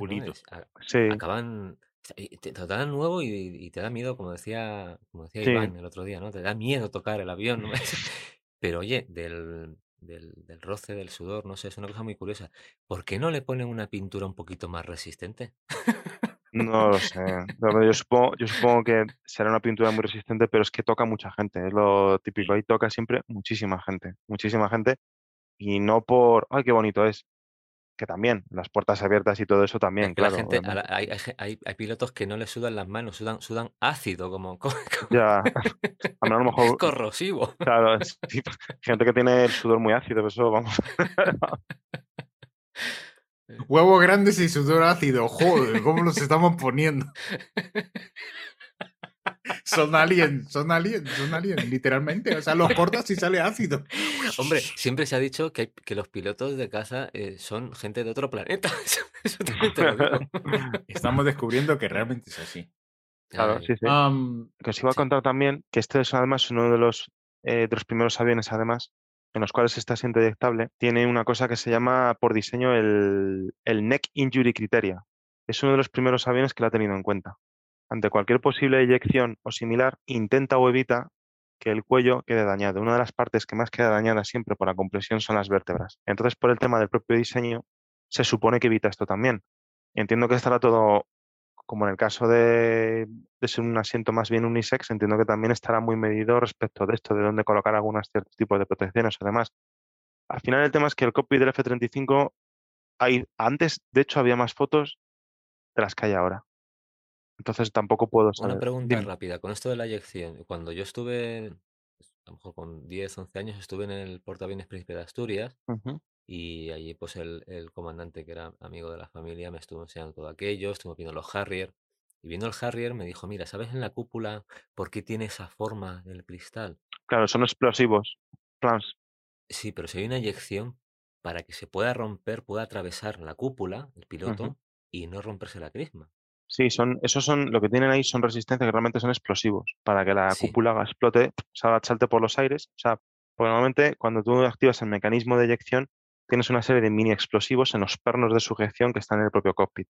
Pero hay algunos aviones como el Harrier, que además por lo que están más preparados al ataque a suelo, ataque a suelo tradicional, que hoy en día se sigue haciendo, se sigue entrenando, pero insisto, ya no estamos hablando solamente de bombas o de bombas clúster o similar, sino que es que estamos hablando de misiles estano, misiles que se disparan a mucha más distancia que las antiguas bombas de racimo y demás, pero en el caso de los años del Harry los similares, si tenías esos mini explosivos en la cúpula, pues si tenías que eyectarte de emergencia muy, muy bajo en unas condiciones de velocidad, pues tipo hovering inclusive, ¿vale? Que no tienes ninguna velocidad. la cúpula, atravesar la cúpula realmente, claro, claro.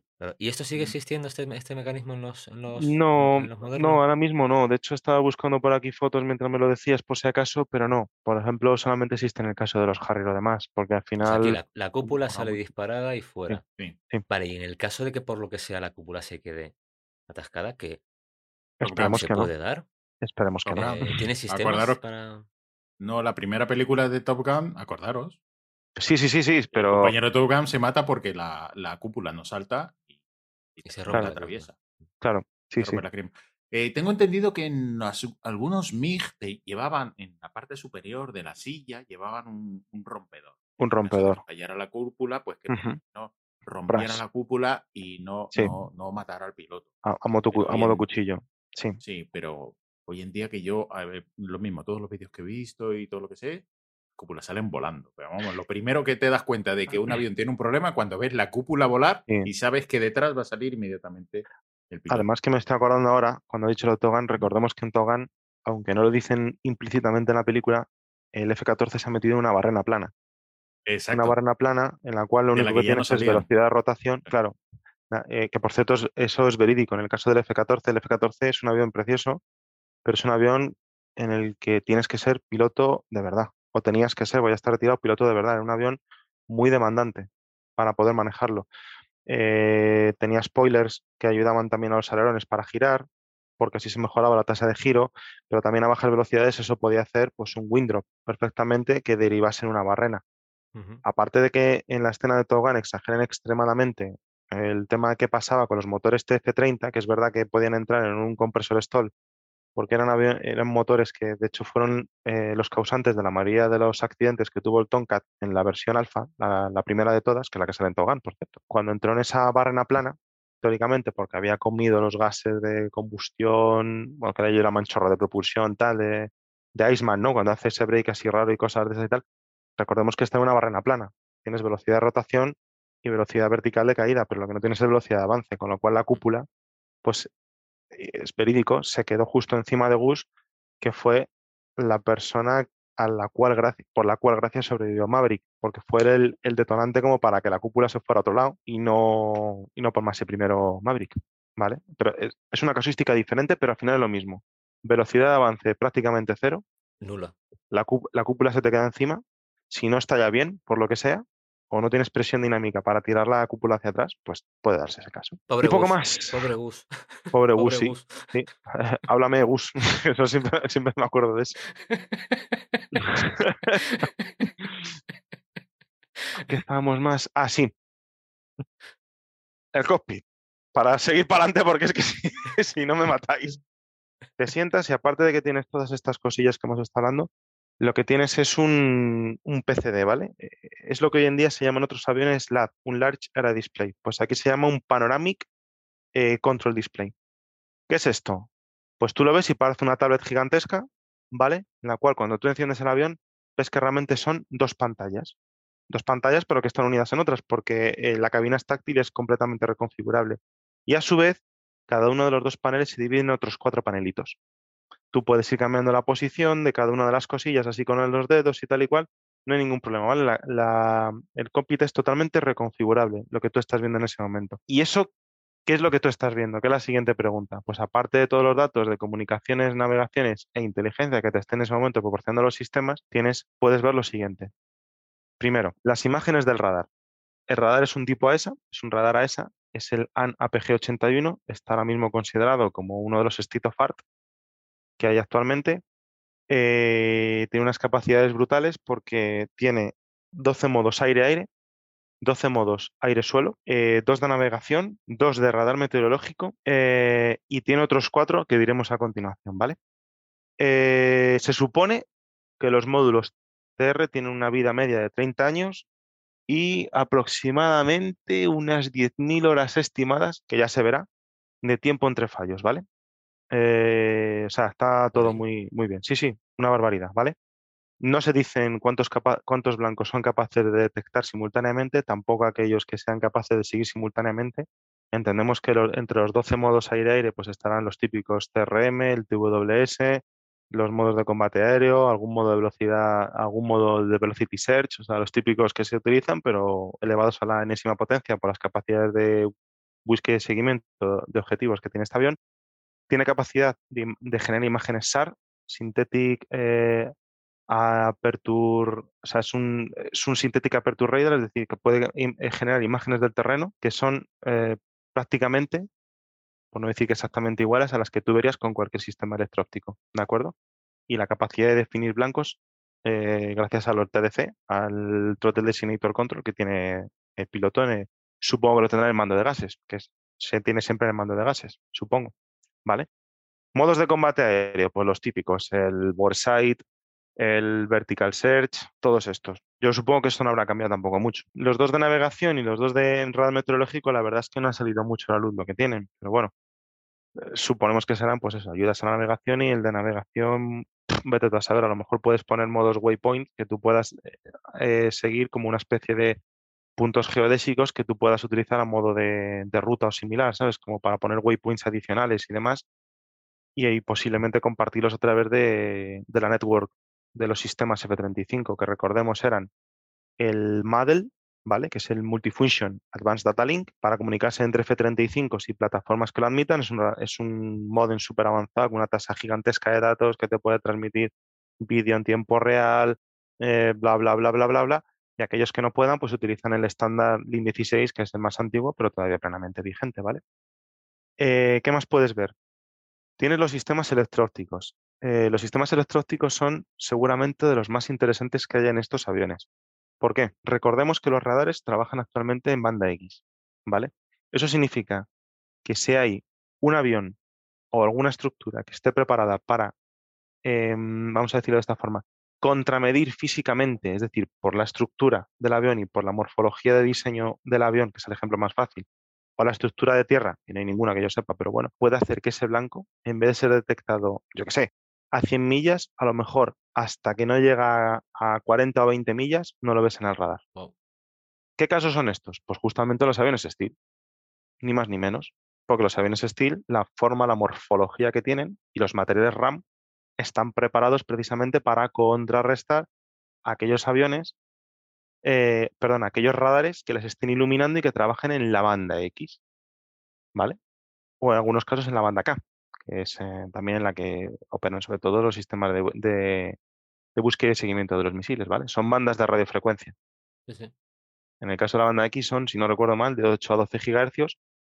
Eh, cada vez se está expandiendo más la banda en el sentido de que antes a lo mejor trabajaba en 9, 11, una cosa así, pues ahora se está moviendo más hacia los laterales también para aprovechar más esas diferentes longitudes de onda y esas diferentes frecuencias. Sí. A más frecuencia, los haces se estrechan, con lo cual entiendo que los sistemas de radar al final tienen que tener una precisión muy brutal. Una precisión muy brutal. Date cuenta que eh, el, el sistema radar es el único que realmente apunta con un bajo nivel de incertidumbre, se llama así. Es decir, entendiendo por incertidumbre la localización precisa en el espacio, es decir, tridimensional, tienen, son los sensores que ahora mismo tienen el menor nivel de incertidumbre de todos, ¿de acuerdo? Entonces, eh, si tú haces eso y además juegas con el haz, eh, el ancho del haz, eh, las waveform también, las formas de onda y demás, estás intentando de alguna forma contrarrestar este diseño. Al final son técnicas de beamforming, de cómo mira el lóbulo, los lóbulos principales, los lóbulos laterales, y se puede utilizar también para detectar. Es una ciencia, si os fijáis, y es súper compleja, pero puedes hacerlo. Bueno, ¿qué pasa? Que a mí no me interesa ver un avión, pues eso, entre 40 y 20 millas. Si es steel, me refiero, yo quiero verlo antes. ¿Para eso qué tengo? Tengo esa cosa que sale del morrillo del avión, que no está exactamente en el morrillo, pero bueno, ya nos entendemos, que es un prisma compuesto por siete eh, vértices o siete cristales, que es el EOTS, el, el Electro-Optical Targeting System, ¿vale?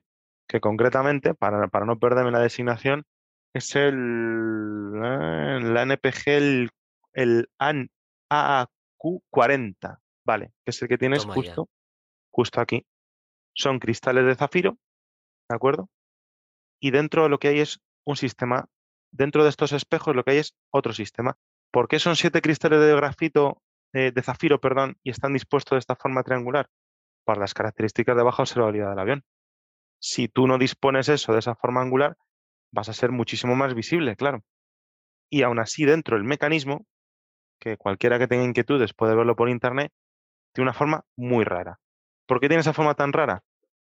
Precisamente también por si hay algunos haces de radar o lo que sea que por cualquier aspecto angular son capaces de atravesar la configuración geométrica de esos apantallamientos, puedan ver el equipo de dentro. Como el equipo de dentro también es rarillo en cuanto a su disposición, lo que hace es que lo complica. lo complica. Eso es, gracias, que no me sale la palabra, gracias. Entonces, ¿qué pasa? Que esos sistemas de espejos doblan al menos cuatro o cinco veces la luz que le entra a ellos, para complicarlo todo más. Pero aún así no pierden en absoluto ni resolución ni capacidad de detección ninguna. ¿De acuerdo? ¿De qué me sirve eso? Pues me sirve de IRST, Infrared Search and Tracking. Eso se utiliza para buscar eh, por, por, em, por, radiación infrarroja a los enemigos aéreos, ¿vale? O los blancos aéreos, ¿de acuerdo? Para sistema de iluminación tipo FLIR, Forward Looking Infrared, lo que se utiliza para designar armas láser, o sea, armas guiadas por láser o similar, ¿de acuerdo? Eso me sirve tanto para aire-aire como aire-suelo. Puedo hacer un zoom digital de las imágenes y puedo compararlos con las imágenes SAR que me ha generado el radar. ¿Os acordáis, no? La, la sintética Aperture Radar, las imágenes SAR, los mapas del terreno, ¿vale? Que me ha generado el propio radar. Eh, puedo definir también waypoints y mm, puedo, eh, digamos, que hacer que eso, que eso valga como para poder pasar esas coordenadas que yo he definido en mi sistema de ejes, pasarlas al armamento y que estos se guíen por GPS hacia esas coordenadas, eh, por traslación de coordenadas, claro, que se han definido en el EOTS.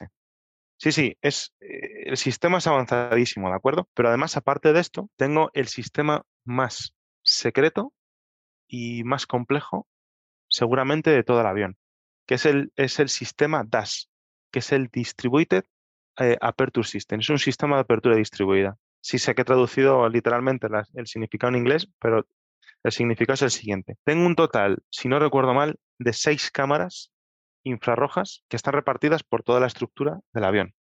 Tengo concretamente eh, cerca del cockpit, uno en el lateral izquierdo, otro en el lateral derecho, una o dos en la panza otras una o dos en la zona, en la zona eh, distribuidas por aquí, por la, por la zona de la espina dorsal. Y eso lo que me hace es que me da una cobertura, cada una de ellas tiene una apertura de 95 grados de visión, ¿vale? Y lo que hace es que en un plano de dos dimensiones me está dando una cobertura de 360 grados de visión, de visión alrededor del avión. Si esto lo ponemos en las tres dimensiones y considerando el, el blanking que me está haciendo a mis propios sistemas, o sea, perdón, a, a, mis propios, a mis propios sensores del DAS, pues debido a elementos geométricos como los timones de cola o los estabilizadores de cola o cualquier otra superficie que se ocurra, no tengo una esfera de cobertura de 720 grados, pero se me queda en un valor aproximadamente de 570 mm, grados de cobertura esférica, ¿vale? Y todos esos datos, el piloto lo está viendo o a través de las pantallas o a través del HMDS, a través del propio casco, que también tiene su sistema de visión de vídeos eh, totalmente, totalmente digital y, todo maravilloso. Para que sepan nuestros clientes, el casco que está dando Javier cuesta 400 oyentes. Para que lo sepan nuestro corte. Para que lo sepan, para que lo sepan nuestros oyentes, el casco al que se está refiriendo Javi cuesta 400 mil dólares. Para que digan que mi gafa de realidad virtual nueva cuesta 400 mil dólares por cabeza. Por cabeza. Por cabeza, Por cabeza. Es que además ese casco, y ahora vuelvo al DAS, que es lo interesante, eh, te da toda la simbología del HUD, mires donde mires, estas imágenes del DAS, al que ahora volveremos, y además tienes simbología diaria, de lo que sea. Simbología y vídeo diario. Y simbología y vídeo tipo nocturno. O sea, encima, encima el casquito, además de que tiene un sistema de apuntamiento también para poder disparar los misiles aire-aire con capacidad por disparo por encima del hombro, o sea, fuera del off-board sight, vamos a decirlo de esta forma. Eh, además de eso, es que te proporciona todos esos links adicionales. O sea, te da igual tener el, el canopy, te da igual tenerlo totalmente opaco y no ver nada afuera, que todo a través del casco lo vas a Todo puedes ver por el casco a través de el sensor fusion famoso. Sensor fusion.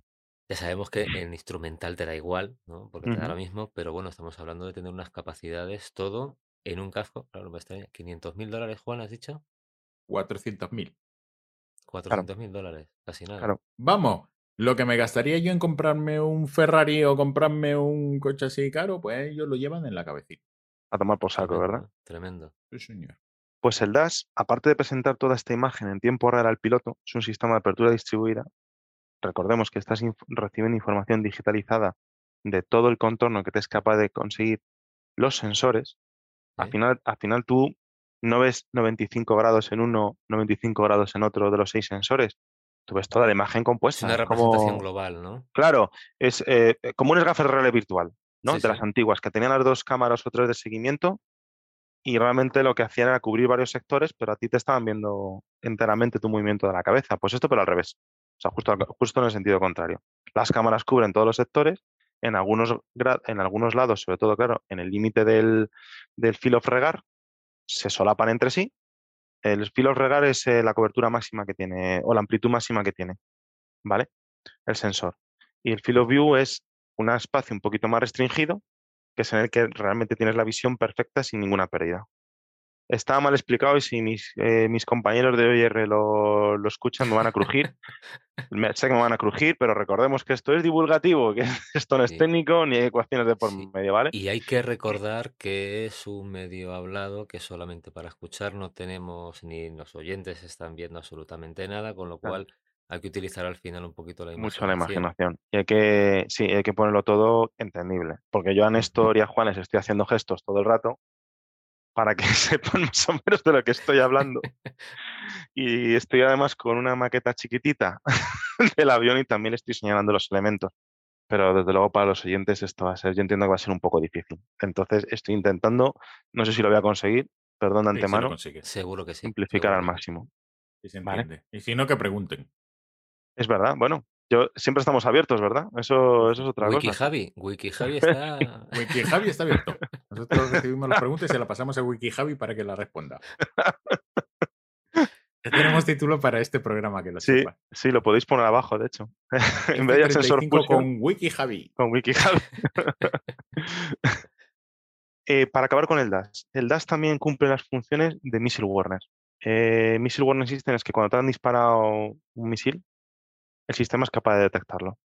Obviamente todo esto tiene un trade-off que es el alcance máximo, que por supuesto es clasificado, en el cual tú puedes detectar ese, misil que viene hacia ti. ¿De acuerdo? Además, también te da, eh, gracias a esa cobertura que tienes, te da una situational awareness completa, ¿vale? Y A ver, en capacidades. Estoy intentando hacer memoria. Estoy mirando para todos los lados porque estoy intentando hacer memoria. Pero han llegado a decir el fabricante que ha sido capaz de detectar un, el lanzamiento de un misil intercontinental, un Falcon 9 americano, a unas 80-88 millas de, de, distancia, porque parece ser que tiene muy alta sensibilidad. A mí me lo preguntáis y a mí me parece excesivo. Excesivo con mayúsculas. Eh, es verdad que el know-how al final lo tienen muy fuertemente los americanos porque invierten muchísimo en industria de defensa, pero a mí 80 millas, que son unos 140 kilómetros eh, para un misil, para al final la pluma de combustión de un misil, que es un objeto muy pequeño a muy larga distancia, a mí me parece mucho. Eh, que el estado del arte pueda llegar a esto, sin ninguna duda, eh, pero a mí ahora mismo me parece mucho. Que a lo mejor me estoy equivocando y de verdad lo consigue el sistema, perfecto. Perfecto. Yo ahí no puedo decir nada, ¿vale? Y ahora ya llegamos a lo último. Bueno, a lo penúltimo, porque lo último son las comunicaciones. Pero lo penúltimo de esto es que a diferencia del F-22, que no tiene jammer, solamente tiene un radar Warner para detectar las amenazas de forma pasiva, las amenazas que le estén iluminando de forma pasiva. El F-35, por su naturaleza intrínseca de la misión, en el cual va a tener que penetrar profundamente en el espacio aéreo enemigo, sí que dispone de una suite completa de guerra electrónica. No solo los chaff and flare de detección pasiva como el F-22, que podía usar el radar APG-77 como jammer, ¿vale? Pero también se basaba fuertemente en la capacidad Steel que tiene el F-22, que es superior a la del F-35, ¿vale? El F-35 sí que lo tiene, y es el sistema, en este caso, es el ASQ 239 eh, Barracuda, que no me salía, ¿vale? Eh, ¿Qué hace el sistema de guerra electrónica del, F-35? Bueno, pues aparte de que está desarrollado por British Aerospace eh, y se basa fuertemente en el F-22, le añade todos los elementos tradicionales que puede tener un, sistema de guerra electrónica de cualquier avión normal. O sea, es decir, tiene un jammer, tiene un radar Warner para el aviso de amenazas que le estén iluminando, para los misiles que les lanzan, bla, bla, bla, bla, bla, bla, bla. Y lo importante de todo esto es que además eh, puede realizar conjuntamente con el radar, que son los, dos los cuatro modos adicionales que antes no hemos hablado de, ellos, que son modos de guerra electrónica del radar.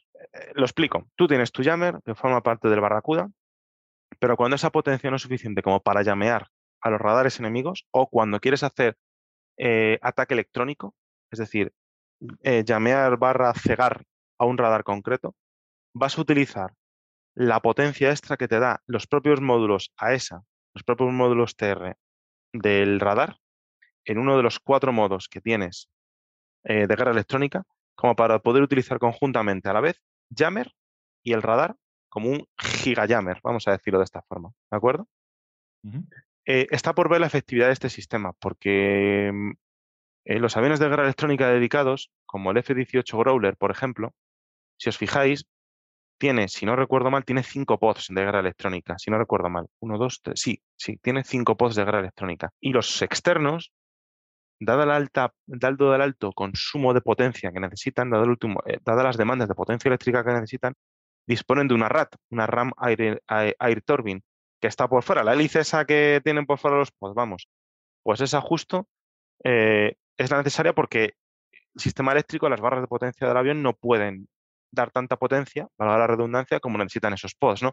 Por eso digo que en lo que es el ataque electrónico, como tal, está por ver. Puede hacer stand-off jamming, entendiendo como stand-off jamming el crear una burbuja eh, hacia unos radares X y no cegarlos, pero sí hacer que aparezca ruido en las pantallas o tal, pues parece ser que este sistema también puede hacerlo. Además, y ya acabo con el rollo este, también puede hacer funciones SIGINT, que es em, como de inteligencia de, guerra electrónica, como, para poder captar las emisiones de los demás, guardarlas para posterior análisis y demás. ¿De acuerdo?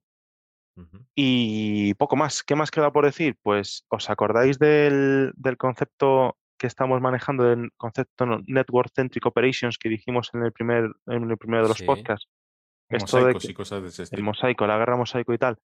Pues esto, todo esto es posible gracias a la extrema interconectividad que permite, em, que permite este avión. ¿De acuerdo? ¿En qué se basa? En el MADEL, que hemos visto antes, en el Multifunction Advanced Data Link System, que es capaz de todas las imágenes de vídeo y de radar y todo eso perfectamente fusionadas, son capaces de pasarse entre todos los activos de F-35 o bien también entre aquellos elementos que formen parte de la red de mando y control, querramos ICO, recordemos, que estén preparados para recibir estas señales del MADEL, poder transmitírselas en tiempo real. Si no las tuvieran, tienen que hacerlo de una forma un poquito más degradada, que es con el actual eh, Link 16. ¿Vale? Que como el ancho de banda es mucho mejor que, perdón, mucho menor que el del MADEL, pues tiene sus restricciones. Y ahora viene la parte gorda. Se descubrió también, se descubrió que eh, la cuantía de información es tan enorme y tan precisa y de tan alta definición que tanto el MADEL como, por supuesto, el índice 16 se quedan cortísimos. Así que en 2011 se empieza a desarrollar otro eh, modem más, otro data link más, que es el Advanced Tactical Data Link. o sea, fijaos la cantidad ingesta de datos que estamos mandando, ¿de acuerdo? Y más. Y ya para acabar. Estaciones de armamento. ¿Cuánto armamento puede llevar el F-35? Pues el F-35 dispone de 11 estaciones de armamento, ¿vale? Tanto aire-aire como aire-suelo. 11 estaciones, Javi, perdona, ¿te refieres a bahías de carga de armamento? No, bahía es em, lo que serían las bahías internas de armamento y luego están los pilones de armamento, ¿vale? O sea, lo que va en las alas, sí, eso es, ¿vale? ¿Por qué? Porque cuando estés en un entorno con una IADS, Integrated Air Defense Systems, muy densa, muy conectada entre sí y demás, pues la opción preferida es llevar armamento interno. También te penaliza tus capacidades ofensivas y defensivas, por supuesto, porque eh, podrás cargar a lo mejor en las 2.000 libras de bodega interna X eh, bombas inteligentes o X JDAM, X eh, armas standoff, lo que sea, da igual, lo que sea. Em, pero por fuera vas limpio. ¿De acuerdo? Em, ¿Qué pasa? Que el F-35 además tiene luego lo que se llama un modo de configuración que le han llamado, como ahora son todos los nombres espectaculares para todo, pues este ni va a ser menos, ¿no? Que es el modo bestia, que es cargar esas, esas 11 estaciones de armamento, es decir, también las externas, pues a todo lo que da, que si misiles aire, aire, suelo, tal, ya dependiendo de la configuración que sea, ¿de acuerdo? ¿Se utilizan las 11? No, realmente se utilizan 10. La undécima, que no es la undécima como tal, sino que sería la estación de armamento número 6 o 7, ahora no recuerdo bien, es la que lleva en el F-35, esa es, la del Gampod, ¿vale? Para la versión Bravo y la versión Charlie. Em, ¿Qué más que se me está acabando? Em, el tema de los blogs los hemos estado comentando antes, ¿no? Que, que esto va por blogs como, como el F16, el Block 30, el Block no sé qué, pues el F35 va igual, va igual que el F22. O sea, al final son programas Lockheed Martin, pues bienvenido sea. Al final todos tienen su lenguaje común que son los blocks, ¿no? Entonces empezó con el 0.5, que era básicamente, vamos a decirlo mal, ¿no? Que vuele y que los sensores vean lo mínimo posible. Pero algo se ve, ¿no? Esto es en la década ya de 2010, ¿eh? O sea, finalísimo de la década de, los años de los años 2000, principio de la década de 2010, ¿no? Cuando empiezan a ver todas estas cosas de que si discusión por los retrasos, por los presupuestos y demás historias y tal. Bueno, se ha ido avanzando paulatinamente en las versiones 1A, 1B, 2A, 2B, son todo incremento en cuanto a las capacidades eh, sensóricas y demás, ¿de acuerdo? Y funcionalidades que son capaces de desarrollar los sensores sin tocarlos, sin tocarlos, esto es importante, es decir, ha sido un desarrollo, el desarrollo concurrente este famoso, pero en, plan bien, se han ido implementando en base a mejoras de códigos y tal y cual y cual, y finalmente llegamos a la que hubiera sido la versión 3i, que va a ser una versión intermedia a la cual se hubiera cerrado como tal el desarrollo. Todos sabemos que eso es mentira, pero bueno, es una versión, como decir, a partir de esta ya hacemos las siguientes, ¿no? Y al final no, pudo, no, pudo, no pudo incorporarse. Em, con lo cual se hizo al final una que se llama, lo tengo, lo tengo por aquí apuntado, de hecho, esto sí lo, lo tengo que mirar, perdón, eh, que es la 3F. ¿vale? Que es en la cual prácticamente todos los modos están desbloqueados como si esto fuera un videojuego, ¿vale? Todos los modos de búsqueda y seguimiento de los sensores están desbloqueados y tiene, que eso me lo tengo que mirar también, 8,1 eh, millones de líneas de código. O sea, las líneas han currado, ¿eh? Han, currado un poquito, sí, sí, han currado un poquito. Bueno, dejarme hablar sobre las líneas de código. Adelante. el mayor problema que está teniendo, de hecho, mayor problema que está teniendo el F-35 sin duda es el software. El software mm, está dando muchos problemas y además ahora mismo los mayores problemas que está dando el software del F-35 es un problema de testing. No tienen un, una batería de test lo suficientemente potente como para que las nuevas, justamente las nuevas evoluciones que están continuamente saliendo, que al principio se, se, pensaba que iba a ser en un ciclo de seis meses, lo han tenido que retrasar un año, que esas nuevas cosas no produzcan problemas o problemas que ya se habían corregido y que vuelven a surgir o problemas con, con las nuevas versiones. software es ahora mismo, de lejos, lo que más problemas se está dando dentro de, Está bien. Hablemos del, bloque 4, que es el que vamos a comprar nosotros. Sí. Eh, eh, teóricamente es el que si al final el Ministerio de Defensa eh, considera oportuno la compra, pues por temas presupuestarios y por los que ellos, por supuesto, sepan y demás, entiendo que compraríamos el bloque 4. Bueno, entiendo, estoy dudando un poco por el tema de, de lo que vamos a hablar ahora, ¿no? Pero entiendo que sí, entiendo que sería el bloque 4 y que llegaremos para el bloque 4. Em, ¿Qué tiene el bloque 4 en general? pues aparte de que mejoran ciertos elementos ya de hardware, o sea, nos daría más, sobre todo, eh, poder de computación, no potencia bruta y mayor memoria, en lo que se llama la Continuous Capability Development Delivery, ¿no? que lo llaman así el programa. Aquí son todos siglas, esto es un rollo de mucho cuidado, ¿no? Sí. El que más dinero gana en este programa es el que pone las siglas. Sí, sí, yo... todos espectaculares, ¿no? Esto es, increíble, o sea, esto ya en vez de decir simplemente bloque 4 y ya está, que ya de por sí dice, no hay que nombrarlo con un nombre espectacular y cuanto más largo mejor. Tengo un cable de red, o sea que tienes un mecanismo de altísima velocidad para transmisión de datos integrada. un RJ45 ¿eh? que no sé qué, con doble apantallamiento y tal. Yo, un cable de red, ya está, ¿sabes? Déjate, ¿sabes? Entonces tiene todo esto, mejoras en el sistema de apertura distribuida también, eh, creo que mejorarán el radar también, por el tema de los módulos TR, la tecnología de los módulos TR, creo que la mejorarán también. Y sobre todo van a meter una cosa que es relativamente interesante en cuanto a la capacidad de, carga de armamento interna, que no va a valer para todo, ¿eh? que no va a valer para todo, que son unos lanzadores que se llaman los sidekicks. A ver, cuando tú abres la bodega de armamento interna del F-35, está un poquitillo más penalizada que la del F-22, diferentes dimensiones, diferentes historias y tal cual. Independientemente de las 2.000 libras de volumen que tiene la versión Alpha y Charlie con respecto de las 1000 libras que tiene la versión Bravo, ¿no? Entonces lo que se han inventado es unos lanzadores especiales con una cierta geometría que los llaman los sidekicks. Eso donde se mantenía en los dos eyectores dentro de la bodega de armamento interno de la panza, serían en los, en los, en los ¿no? Eh, que serían capaces de llevar dos misiles en vez de uno solo. Dos misiles, estoy hablando, ¿eh? no bombas, misiles. O sea, serían capaces de llevar en vez de un ANRAM, por estación, dos Sunram por estación. Es decir, pasamos de, de 2 a 4, que está bastante bien. O sea, ya de por sí eso ya le da más, no da solo persistencia, sino sobre todo capacidad de supervivencia. ¿no? Además, en el bloque 4 eh, tendríamos un mayor número de armamento, por supuesto americano, a ser integrado, mayores capacidades. y sobre todo lo que se está preparando, que es por lo que es muy posible que se esté retrasando, es por el tema del motor.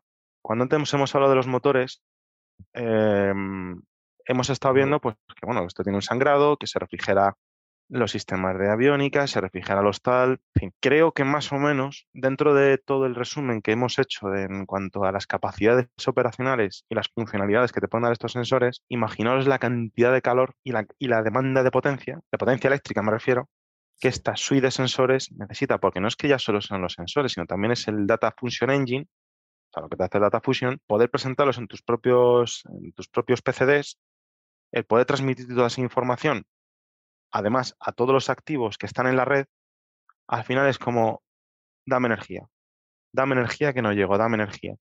Y eso ahora mismo se está demostrando que pese a las capacidades y la caja de accesorios y demás historias, eh, y las turbinas, y las barras de potencia y el sistema Data 24 de potencia que tiene todo, bla, bla, bla, que tiene el F35, es insuficiente para toda esta suite de sensores. Si encima le metemos más al momento, más demanda de, sensorial, eh, pues el acabose, ¿no? Así que se está planteando una, una remotorización, lo pronunciaré bien, una remotorización del F-35. Actualmente hay dos programas. Uno de ellos lo busca más activamente General Electric, porque el motor que monta el F-35 no es suyo, obviamente, al final son intereses comerciales, pero también se sostiene en una base muy lógica y muy coherente. Y el otro es el que propone Pratt Whitney, que es el más básico, el más sencillo. Es muy posible que al final es el que a corto plazo se termine integrando, y además que también interesa a Whitney porque el motor es suyo. El motor que monta sí es suyo. Vale. El más básico es el de Pratt Whitney, que es el, lo diré, el Enhanced Engine Package. Se va a proponer aumentar de 43.000 libras en el caso de la versión Alfie Charlie a 45.000 libras de empuje, porque al final em, recordemos que el motor tiene una cierta serie de cajas de accesorios y demás, pero que es el que realmente genera la potencia eléctrica con los generadores que genera el avión. Si el motor actual no te vale, tienes que generar más empuje. Sería fácil meterlo porque todos estos motores modernos tienen potencial de crecimiento. Se estima que el potencial de crecimiento del bloque F135, bloque, no motor, ¿eh? bloque F135, en algunos lados pone que son hasta 51.000 libras. O sea, sería eh, como mucho emitiría 10.000 libras más de empuje. Mm, tomarlo esto como lo que es, un cálculo, una estimación de hasta cuánto podría posiblemente crecer el bloque F135, lo que da lugar a las familias. A la familia 100, familia 600 y familia 400 por orden, ¿vale? ¿Sería real este llegar a 51.000 libras? No. O sea, como no quieras que el motor dure dos horas, como en el caso de lo, del ME262 de la Segunda Guerra Mundial, pues, ¿sabes? Pues no, porque al final son unas demandas brutales de presión, temperatura, la cámara de combustión ya ni os cuento. Entonces, al final se ha, optado por llegar a 45.000 libras, es decir, incrementar 2.000 libras en empuje y con eso teóricamente se cubrirían también las necesidades eléctricas, de, electricidad, perdón, de las barras de potencia y demás. ¿Cómo sería esto? Actuando sobre todo sobre la turbina de baja, la turbina de alta, la turbina de alta presión, perdón, el compresor de alta presión y en las cámaras de combustión, cambiando materiales, un montón, bueno, las historias que, se consideran oportunas, ¿no? Esa es la parte fácil, la parte que seguramente se termina implementando. Pero luego está la parte tecnológicamente interesante para la USAF. Perdón, para la USAF no, me queda corto. Para el Ministerio de Defensa. ¿Vale? Para el Departamento de Defensa. Que sería el poder meter en los F-35 los motores de ciclo adaptativo, que son los que se van a poner en los aviones de sexta generación. ¿Vale? Entonces, con estos motores de sexta generación de ciclo adaptativo, se pretende estudiar en tiempo real sobre un avión que ahora mismo esté desplegado, en, vamos, que sea operativo, motores que se pondrían en sus aviones de sexta generación. Por eso lo de ciclo adaptativo. De esto creo que hablamos en algún podcast. Es un, son motores también llamo de tres corrientes porque mediante un vano que tienen una cierta sección en el interior del motor, adecuan el caudal de aire según se esté en régimen subsónico, transónico o supersónico. Por eso lo de tres corrientes, ¿no? O de ciclo variable. Entonces lo que hace es que te baja el consumo específico, te optimiza el empuje, en fin, un montón de historias. Esta es la opción que le interesa a General Electric. En este caso sería el XA100, ¿vale? El X-Ray Alpha 100, que ya se estuvo probando en el año 2010-2011, más o menos, pero se dio carpetazo pues porque Pratt Whitney habían sido los había sido el perdón, había sido el elegido pues para motorizar el, el F-35, ¿no? Entonces ahí se dejó. ¿Cuál de los dos se va a coger? Me tiene más visas de cogerse seguramente la opción de Pratt Whitney, porque el motor es suyo, lleva ya mucho tiempo trabajando. Eh, tecnológicamente interesante, la de General Electric, claro. Mm, ahí está la cosa, poco más. ¿Vale? Y este sería el bloque 4.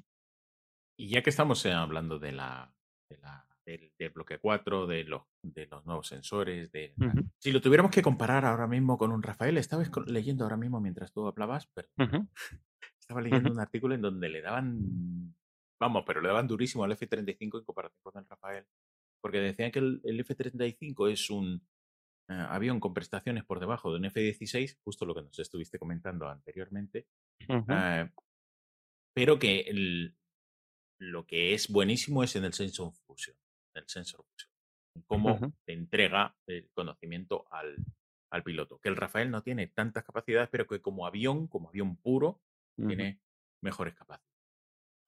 si lo tuviéramos que comparar con un F-22, con un F-18 está claro que no, porque en teoría un F-18, hablando de muchos años de diferencia, ¿no? Si habláramos de un Rafael, de un F-22, de un, incluso de un de los aviones de quinta generación rusos y chinos, ¿Por dónde andaría? Pues andaríamos en un punto intermedio, a mi juicio, porque es verdad que las capacidades cinemáticas de un F-35 son reducidas con respecto, por ejemplo, a un Rafale. O sea, un Rafale o un Eurofighter es perfo pura. Eh, vamos a decirlo así de mal, pero cinemáticamente vamos, es que es de lo mejorcito que hay. Un F-22 sale de la ecuación, pero no porque sea un F-22, sino porque es un avión que está diseñado para una sola, un solo bloque de misiones, que es la superioridad aérea. ¿Vale? Entonces, independientemente de la calidad de los equipos de aviónica, eh, tanto los convencionales como los de puramente militares, eh, que el F-35X sobresale porque además es un programa, insisto, que sigue vivo y que está continuamente evolucionando. El F-22 lo están dejando más aparcado, o parece que lo están dejando más aparcado. El F-35 supongo que se le podría poner la coletilla de eh, no es el mejor en nada, pero es muy bueno en todo. Puede que esa fuera la coletilla más, más eh, a lo mejor es muy personal mía, pero puede que fuera la coletilla más apropiada, porque al final mm, tienes un avión que está preparado para una guerra, suena muy mal decirlo, pero es verdad, para una guerra futura a corto plazo, ¿vale? Network Centric Operations y todos los rollos estos, y que además em, tiene unas capacidades cinemáticas que son buenas. No llegan a las de un a las de un eh, Rafale Eurofighter, no, no, por lo menos sobre el papel. Eh, tácticamente, pues creo que han hecho auténticas maravillas con las leyes de control de vuelo, pero al final el empuje que tiene para el peso que tiene es el que tiene. De hecho, eh, el F-35 eh, tiene capacidad supercrucero, pero es muy limitada. Creo que es Mach 1.1, Mach 1.2, no mucho más. La velocidad máxima, de darse las condiciones atmosféricas adecuadas, por supuesto, es Mach 1.6, ¿vale? O sea, en cuanto a la capacidad de cabeceo, la capacidad de maniobra, em, pues también todo depende del grado de libertad que le den al sistema de control de vuelo. ¿Se puede comparar eso con un Alan Delta? Pues muy posiblemente no. ¿Que puede hacer cosas muy dignas? Sí. Eh, ¿Lo comparamos con maniobrabilidad extrema como en el caso de los Sukhoi Su-57? Pues eso es algo que ni siquiera un F-22 con las TVCs ha sido capaz de conseguir, pues obviamente un F-35 queda muy por detrás. ¿Que eso es útil en combate? ¿El quedarte ahí como medio flotando y tal igual? No. No, no. Para nada. Para nada. No, no. Entonces, mm, supongo que al final lo que gana, o por lo menos bajo mi juicio, lo que gana es el, el conjunto. Porque lo que está claro es que ahora mismo el F-35 como avión multiplataforma eh, y como además como avión Steel, entendiendo como Steel, pues eso, su baja RCS, baja firme infrarroja, em, desde luego es como una especie de link entre lo que han sido el Eurofighter o el Rafale y lo que va a ser el avión de sexta generación, lo cual lo liga también precisamente al por qué está siendo tan cacareada ahora la posible compra por parte del Ministerio de Defensa español. ¿Sería rara? No, no, no sería rara si al final pues eh, los organismos competentes eh, eh, se, quieren, quieren embarcarse en esta aventura. Ni más que ver UK, que es un tier 1 del programa, que yo creo que ya hablamos en el primer podcast, pero bueno, es el tier 1 que además tiene mucha información, es fabricante directo de piezas y de todos los rollos estos y tal. O como Italia también se sumó rapidísimo, que creo que es tier 2 o tier 3, no recuerdo ahora mismo cuál es. O Israel. Aquí que es 2, sí. 2, ¿no? son, sí, son 2. De hecho, va por, por pasta. Sí, sí va por 1.500 millones eh, los ingleses, que es casi un 10% del coste total. Y después hay gente como Suecia, hay gente como, bueno, había gente como Turquía. Turquía estuvo dentro hasta que compró los S400 y lo han echado. Sí, totalmente, sí, sí, totalmente. Eh, totalmente. Hay, hay está Italia, hay, hay, hay, un montón de países que están metidos y que además es curioso porque eh, ser tier no solamente tú pones dinero, sino que recibes tecnología a cambio. Mm, sí, hasta llegar a, pero hay un punto en el que no, los tier 3 no reciben tecnología y de hecho los contratos que tiene tienen que venir de un tier 2 o de, un, o de un tier 1, pero no vienen directamente de Lockheed Martin. De hecho, tier 1 solamente hay uno, que es, Inglaterra. Eh, Suecia, por ejemplo, que es tier 2, sí, Ha, ha, dicho a Estados Unidos que básicamente o me das más transferencia tecnológica o piro. Sí. Eh, realmente no se iban a pirar, al final lo que pasa es que eso, hay 2.400 aviones eh, planificados para construirse, más las siguientes ventas, por ejemplo, en España tendrían ¿Cuántos podrían ser?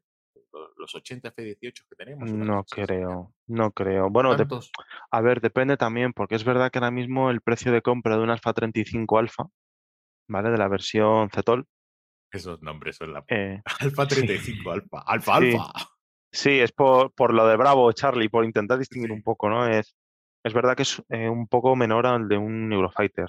Eh, yo aquí no me meto si uno es mejor o peor o similar, eh, pero la cadencia de fabricación del F-35 pues hace que los costes de producción pues bajen enormemente.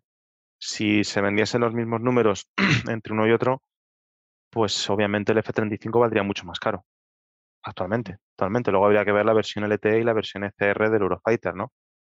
Eh, también es, también luego tiene otro, tiene un hándicap, que no estamos contando con él. La hora de vuelo de un F-35 es más cara que un Eurofighter, seguramente. ¿Sí? Por la tecnología RCS y cosas de estas y tal y cual, ¿eh? Por los, los coatings y todo esto, ¿eh? O sea que... También por otra cosa que nos habías comentado que nos querías contar y que me dejó boquiabierto. Es todo el Ah. tema de la seguridad que está alrededor de despegar una aeronave de esta tecnología. Es bastante más alta, ¿no? Claro, Y, vuelvo otra vez a- al tema de los spotters. Sí, sí, a ver, eh, em, estás operando un caza de quinta generación. Cuando están en vuelo y demás, pues obviamente eh, el espacio es libre, te quiere decir. Eh, pero al final es un arma estratégica. O sea, es, aunque seguramente deje de serlo poco a poco conforme la tecnología de detección avance, como es lógico y normal, no deja de ser un arma estratégica. Es como en 1950 un F-100, un F-102 de los que había, un F-102A iba a decir, de los que había un Delta Dagger, creo que era, un Delta Dagger, es que no me acuerdo cuál era el Dart o el Dagger, perdonad. Pero era un arma súper estratégica porque podía hacer teóricamente un montón de cosas que luego se demostró porque estaba muy limitado con la tecnología de la época, pero bueno, de vez en cuando funcionaba. Pero esos cockpits los dejaban subir a todo el mundo en puertas abiertas o demás, no. No, obviamente. Y había un type de seguridad, o sea, una seguridad muy cerrada, muy, muy específica para que los ojos curiosos no se acercasen. Mira, por ejemplo, tengo un ejemplo mucho más cercano en el tiempo a nosotros. Cuando se presenta el F-117, se hace un perímetro de seguridad en el cual nadie puede acercarse al avión. Con los F-22, cuando están en ferias o similar, que yo sepa, pasa exactamente lo mismo. Nadie puede acercarse mucho más a un F-22. O sea, al final los condicionamientos de seguridad que tú tienes que tener cuando estás operando actuales game changer, eh, en este caso aeronáuticos o, o aerotransportados o embarcados o como se quiera decir, son muchísimo más, más rígidos. Entonces al final exige unas medidas de seguridad muy grandes. Que luego esto sea la tónica general y a lo mejor como va a pasar y como tendría que pasar dentro de 15, 20 años quede obsoleto y se pueda suavizar todo, pues seguramente, seguramente, eso terminará pasando, obviamente, pero ahora mismo a día de hoy no. Eh, No solo eso, sino que además, ya para nuestro ejército y demás, esto incluye unos planes de formaciones específicas, no solo para pilotos o similares, sino para todo el personal involucrado. Eso, eso es lo que está haciendo ahora mismo Néstor eh, con la mano, gira la rueda, es decir, eh, mecánicos, eh, yo qué sé, mando y control para operar este tipo, porque estos aviones son invisibles al radar y si lo son, no son invisibles para todo. Luego extienden las lentes de Nuremberg y, y demás historias para aumentar dramáticamente la RCS, para ser visibles a todo lo que da, pero al final eh, también un desarrollo nuevo de tácticas, de modos de empleo del nuevo, del nuevo armamento. mm, son unas posibilidades expandidas que incluyen una curva de aprendizaje a todos los niveles enormes, ¿de acuerdo? Mm, que también enlaza, por cierto, con el tema de la seguridad, porque al final son manuales muy precisos. muy- No hay más que ver que es que del DAS, del sistema de apertura distribuida, las imágenes que eso genera y la simbología que eso genera, que yo sepa, no ha trascendido ni una sola a la opinión pública. Ni una sola. O sea, estamos en un mundo in- interconectado, hiperconectado, donde estamos mirando el móvil continuamente y dando likes a gente que ni conocemos muchas veces o con la que no tenemos trato virtual más allá de un like y estamos hablando que pese a todo eso hay imágenes generadas por un sistema de las cuales no ha trascendido ni una sola foto que se sepa. Mm. Ahí lo dejo. Sí, Que no es poco. Que no es poco, que no es poco. De hecho, hacer una foto incómoda de, de armamento americano te, Te puedes buscar un lío. los de verdad, Mm. De de verdad, de verdad. Mm. Mm. Porque te van a perseguir allí donde estés. Da Sí. igual donde estés porque te van a perseguir. Sí. Pero bueno, lo siguiente ya serían los nuevos aviones de quinta. Oye, ¿qué impacto tiene dentro de nuestra industria que se supone que debíamos de ser ah, por Airbus y que hiciéramos un avión similar a un F-35 en Europa, el que ah, adquiramos un avión, ot- otra vez un avión dependiente de, de- de las fuerzas aéreas, bueno, de las fuerzas norteamericanas. Bueno, yo aquí tengo un poco de sentimientos enfrentados, porque aunque yo obviamente no, como bien sabéis vosotros, yo no trabajo en Airbus, yo, yo trabajo en Indra. Em, concretamente estoy en el EFCAS, además. Eh, estoy en el meollo, lo cual es medio agradecer. Sí es verdad que si nos ponemos desde un punto de vista totalmente asertivo, eh, al final yo creo que esto puede ser beneficioso también para, la industria nacional, porque yo no hablo solo de Airbus, además, o sea, yo estoy hablando de lo que es el clúster de la industria nacional. Eh, tengo un matiz, tengo un matiz importante, y es que nosotros, si entramos en el programa F-35, eh, vamos a ver primero en qué tier entramos, si es que entramos Mm. en cualquier tier, porque como todo depende del dinero, puede que ni siquiera entremos dentro de unos tier. De hecho, Israel está como SCP, ¿vale? SCP es el Security Cooperation Participants, que lo que hace es que simplemente recibe em, datos de evolución, de evolución del programa, como podría recibirlos cualquiera que se apunte a la página de Apple, por ejemplo, de Apple, y se compre un modelo y, de- y diga, y le dé al check de ¿quiere usted recibir información sobre futuras, no sé qué, no sé cuántas tal? O sea, realmente no recibiríamos más. Ese sería el punto límite. Pero recordemos que para que esto vuele, tiene que haber mecánicos, tiene que haber pilotos, Formación. formación. Entonces, Información. información, correcto. Entonces, no estaríamos en un tier, pero es una forma, como otra cualquiera también, de saber cómo opera, cómo operar un avión de ultimísima generación de una tecnología que ahora mismo, lo- crudamente, Europa no dispone de ella de forma práctica, si no es comprándola a una potencia extranjera, entendiendo como tal Estados Unidos, sin ningún, lo digo sin ningún modo peyorativo ni similar, es simplemente algo que no está en la industria europea, Aliado. aliado, correcto, de la OTAN. aliada. Eh, Es una manera sí, suave de decir una, potencia extranjera. sí, porque la verdad es que potencia extranjera suena, suena más a enemigo que otra cosa, sí. Cierto, cierto, sí. Entonces, al final es todo información. Eso puede dar un know-how que desde luego está muy lejos del que España adquirió en el programa FACA, en el futuro avión de combate aéreo, ¿no? el, el programa F-18, está muy lejos de eso, pero algo aporta. Algo aporta en cuanto a operación, en cuanto a no sé qué, en cuanto a no sé cuántos, al final siempre algo tocas, porque algo tienes que tocar por narices, un montón de bla, bla, bla, blas, que no se dan de forma instantánea en el tiempo, pero sí se pueden ir dando paulatinamente en el tiempo en base a una acumulación de know-how. Yo creo que sería beneficioso, pero es que más inclusive que la industria, yo miraría desde el punto de vista operativo del Ejército del Aire y de la Armada. Sí, está claro. No pueden esperar hasta el año 50 a que Claro. Europa saque su avión de Claro. Nosotros tenemos unos compromisos importantísimos en el marco, además de la OTAN, eh, que más que compromisos son deberes que tenemos que cumplir. Y tenemos que cumplir de la mejor forma posible. Y aunque todos seamos aliados, vamos a reconocerlo. Si nosotros no disponemos de unas ciertas capacidades operacionales, al final vamos a quedar relegados.